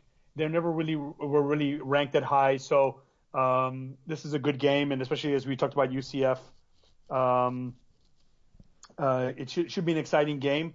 It should be a uh, explosive game, and um, I, I think the yeah. I mean, I don't know if we're picking yet, but um, yeah, it was in our picking. That's all. Yeah, I, I think. Minus six, you. Yeah, yeah. Take the points. Or uh, give, give, give the points, excuse me. In this case, give the points, take BYU. Und äh, eine der vielleicht wahrscheinlich sogar die letzte Möglichkeit, Zach Wilson zu sehen, bevor es dann äh, höchstwahrscheinlich dann in, in den Draft geht. Und äh, ja, ähm, da dann muss man gucken, wie hoch es dann geht, aber im Augenblick wird es ja relativ hoch gehandelt. So, dann Mittwochabend, also morgen kommt der Podcast raus, also morgen Abend Mittwochabend Jan Georgia Southern gegen Louisiana Tech. Ähm, 7-5 gegen 5-4, also immerhin zwei positive Bilanzen. Georgia Southern mit 6,5. Ja, zu Louisiana Tech kann ich jetzt nicht viel sagen, aber Georgia, Georgia Southern ist halt ein kleiner Favorit von mir wegen ihrer Shotgun äh, Option. Äh, nicht so wie Coastal Carolina mit, mit Quarterback, der die, der besonders gut werfen kann. Shea Worlds ist eher ein Quarterback, der recht gut laufen kann und ab und zu mal wirft, aber es ist eine schöne Offense, von daher äh, gehe ich mit den Eagles. Das ist doch ähm, ist ein Argument, ja. Also ja, man muss manchmal auch ein bisschen nach Sympathie und Style gehen. Und ich meine, was äh, was soll ich jetzt groß über das Defense Scheme von Louisiana Tech reden? Gut, dann ähm, gehen wir weiter in der Liste. Auch morgen Abend dann, also in der Nacht von Mittwoch auf Donnerstag um 1 Uhr morgens Florida Atlantic gegen Memphis. Christian, auch hier 5-3 gegen 7-3. Memphis mit 8,5. Memphis gewinnt aber nur mit einem Touchdown. Gut, dann Sal, Heiligabend, 24. 3 und 4 Houston gegen 4 und 4 Hawaii. Houston Favorit. Äh? Yeah, Houston Favorit mit 11. I would love to watch it, but yeah, Heiliger Abend, uh, I don't think uh, my family will allow me to. So um, I will go with my old Cougar, um, Cougar blood. Eat them up, eat them up, raw, raw, raw. Houston, um, give the points because Hawaii has to go all the way to New Mexico. Gut, damit Jan das jetzt nicht tippen muss, nehmen wir den Camellia Bowl für Christian. Buffalo 5 und 1 gegen Marshall 7 und 2. Ähm, beide Vizemeister in ihren Conferences. Buffalo mit 4,5. Äh, ich versuche gerade taktisch so geschickt zu tippen, dass Buffalo das auf jeden Fall gewinnt. Das ist zur Erinnerung Weihnachten, 25. Dezember, 20.30 Uhr europäischer Zeit. Das hast du übrigens beim letzten Spiel auch schon gesagt, Christian. Da hast du gegen Buffalo getippt, den lieber die Punkte genommen und das hat dazu geführt, dass Ball State gewonnen hat. Okay, Buffalo mit, Buffalo mit 24. Jan. Texas San Antonio gegen die Raging Cajuns. 7 und 4 gegen 9 und 1. Auch das kann sich eigentlich sehen lassen. Louisiana Favorit mit 14. Ach, 14 ist viel. Äh, äh, UTSA hat halt einen sehr, sehr spannenden Running Back mit Sincere McCormick. Sincere ist übrigens auch ein sehr guter Vorname, wo wir gerade bei guten Vornamen waren. Ähm, der, nee, aber Louisiana gewinnt das schon, aber vielleicht nicht mit 14, sondern mit 10. Okay, Cell zum Warmwerden. Zweiter Weihnachtstag, 21.30 Uhr. Georgia State gegen Western Kentucky. Georgia State mit dreieinhalb. I um I know you can watch it in the zone. I think. Um, um, well, you know what? I, I will abstain a pick because neither teams are bowl eligible. No. uh, you know what? This um, Georgia State has a winning record. Why not? Georgia State. Um, uh, uh, give give the points in Georgia State. Georgia State ist, glaube ich, in Atlanta. Das ist für den Sieg mhm. im Sport nie besonders gut. Christian, Coastal Carolina, Coastal Carolina gegen Liberty, zweiter Versuch.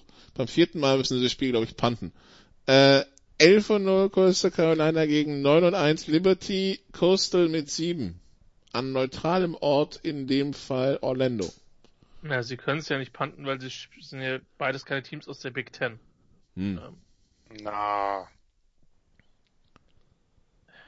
Du wirst, du wirst es nicht erleben, dass ich, dass ich noch für Liberty tippe dieses Jahr. Von daher Coastal Carolina mit 10. Was ist denn das? Mulligans gegen? Chanticleers. Mullets gegen. Ach, Mullets, genau. Äh, gegen. Priests. Wäre ja schon gut, wenn es eine Alteration wäre, ne? Mormons hatten wir schon. Lib Liberta Min Liber Libertarians passt halt nicht, ne? Gut, dann Liberty haben wir. Liberals. Dann, Die Liberty Liberals, das wäre doch ein super Name. wollen wir nächste, nächste Woche previewen wir an die Halbfinals, oder? Ja. Gut. Ja, Halbfinals und auch die anderen. Dann, Ja, dann ja, nehmen wir noch die beiden Major mit, die wir dann noch nicht in der Aufnahme haben. Ja. Nämlich Miami gegen Oklahoma State. Das ist Dienstagabend um 23.30 Uhr, Sal. Ähm, und Ma Oklahoma State mit zwei. I will. I, if I, I take Miami, uh, Miami with the, uh, I guess the minor upset. Und dann Jan Colorado gegen Texas. 4 und 1 gegen 6 und 3. Texas mit 10. Ja, ich glaube auch, dass Texas das gewinnt. Äh, Die Frage ist, wie hoch. Und, Ähm, und, und nimmt uns auf eine Punktreise, punktreiche Reise mit, weil Over-Under ist 63,5. Ja, weiß ich, weiß ich nicht mal ehrlich gesagt, aber ich, ich sag mal so, Texas gewinnt, ja doch mit, mit, mit über 10. Komm, geben wir, geben wir Sarah einen schönen Abschied in der Saison. Äh, Ellinger auch für seine Karriere. Äh, NFL wird ein bisschen schwierig. Nein. Ähm, wenn Colt McCoy schafft, kann es jeder schaffen. Entschuldigung. Äh, Nein, ich höre jetzt auf mit den Dissen und äh, Tipps, tippe für Texas äh, mit äh, 10 und mehr. Gut, 38, 26 wäre zum Beispiel dann so ein Ergebnis, das es bräuchte, um beides zu covern. Ähm, das wäre dann Weiß ich nicht. das wäre dann unterhaltsames Spiel. Ja, aber anders, also ja. Äh, das ist so die Preislage, die es braucht, um auf über 63,5 zu kommen. Also da führt ja kein Weg dran vorbei. Gut, dann war es das zu den College Football Sofa Quarterbacks, NFL Sofa Quarterbacks hat es diese Woche nicht gegeben. Da gab es äh, einen organisatorischen Fail beim Moderator. Ähm, das kann auch mal passieren. Aber die nächsten zwei Wochen gibt es die ganz bestimmt ebenso, wie es die nächsten zwei Wochen ganz bestimmt die College Sofa Quarterbacks gibt. Und äh, ja, diese Woche gibt's auch noch eine Big Show. Ähm, auch da kann ich verraten, wir haben am Dienstag schon ein NFL-Segment äh, aufgenommen. Deshalb vermute ich mal, dass die Big Show diese Woche schon am Mittwoch kommt, also heute Nachmittag. Ähm, Ansonsten spätestens am Donnerstag, aber Heiligabend 17 Uhr würde mich dann doch sehr wundern. Ähm, ja. Und äh, Football gibt's genug, Sport gibt's genug. Für die Basketballfans unter Ihnen ähm, gibt's dann natürlich auch zu Weihnachten genug zu gucken. Übrigens auf The Zone, das wurde ja auch jetzt äh, heute bekannt gegeben. Ja, also ähm, wenn schon mit Reisen nicht klappt, mit Weihnachten nicht klappt, dann wenigstens kann es mit Sport klappen. Äh, es ist genug geboten und wir werden drüber sprechen. Danke, Sir. Danke, Christian. Danke, Jan. Danke, liebe Zuhörer, dass Sie bei dieser Monsterausgabe der Sofa Quarterbacks College Football bis zum Ende dabei geblieben sind. Wir hören uns bald schon wieder. Bis dann. Tschüss. Merry Christmas and may all for uh, all acquaintance be forgotten. You did what you had to do and you won the game. Das waren die Sofa Quarterbacks mit der Extravaganza zur National Football League auf Sportradio 360.de. Wenn Sie Fragen, Anmerkungen, Gegenbeispiele haben, schreiben Sie uns entweder auf unserer Facebook-Seite über unseren Twitter-Account at sportradio360 oder direkt an steilpass at sportradio360.de. Great job, guys! Und versäumen Sie nicht unsere nächste Big Show jeden Donnerstag neu auf www.sportradio360.de. One day at a time. Keep getting better as a football team, and we'll see what happens.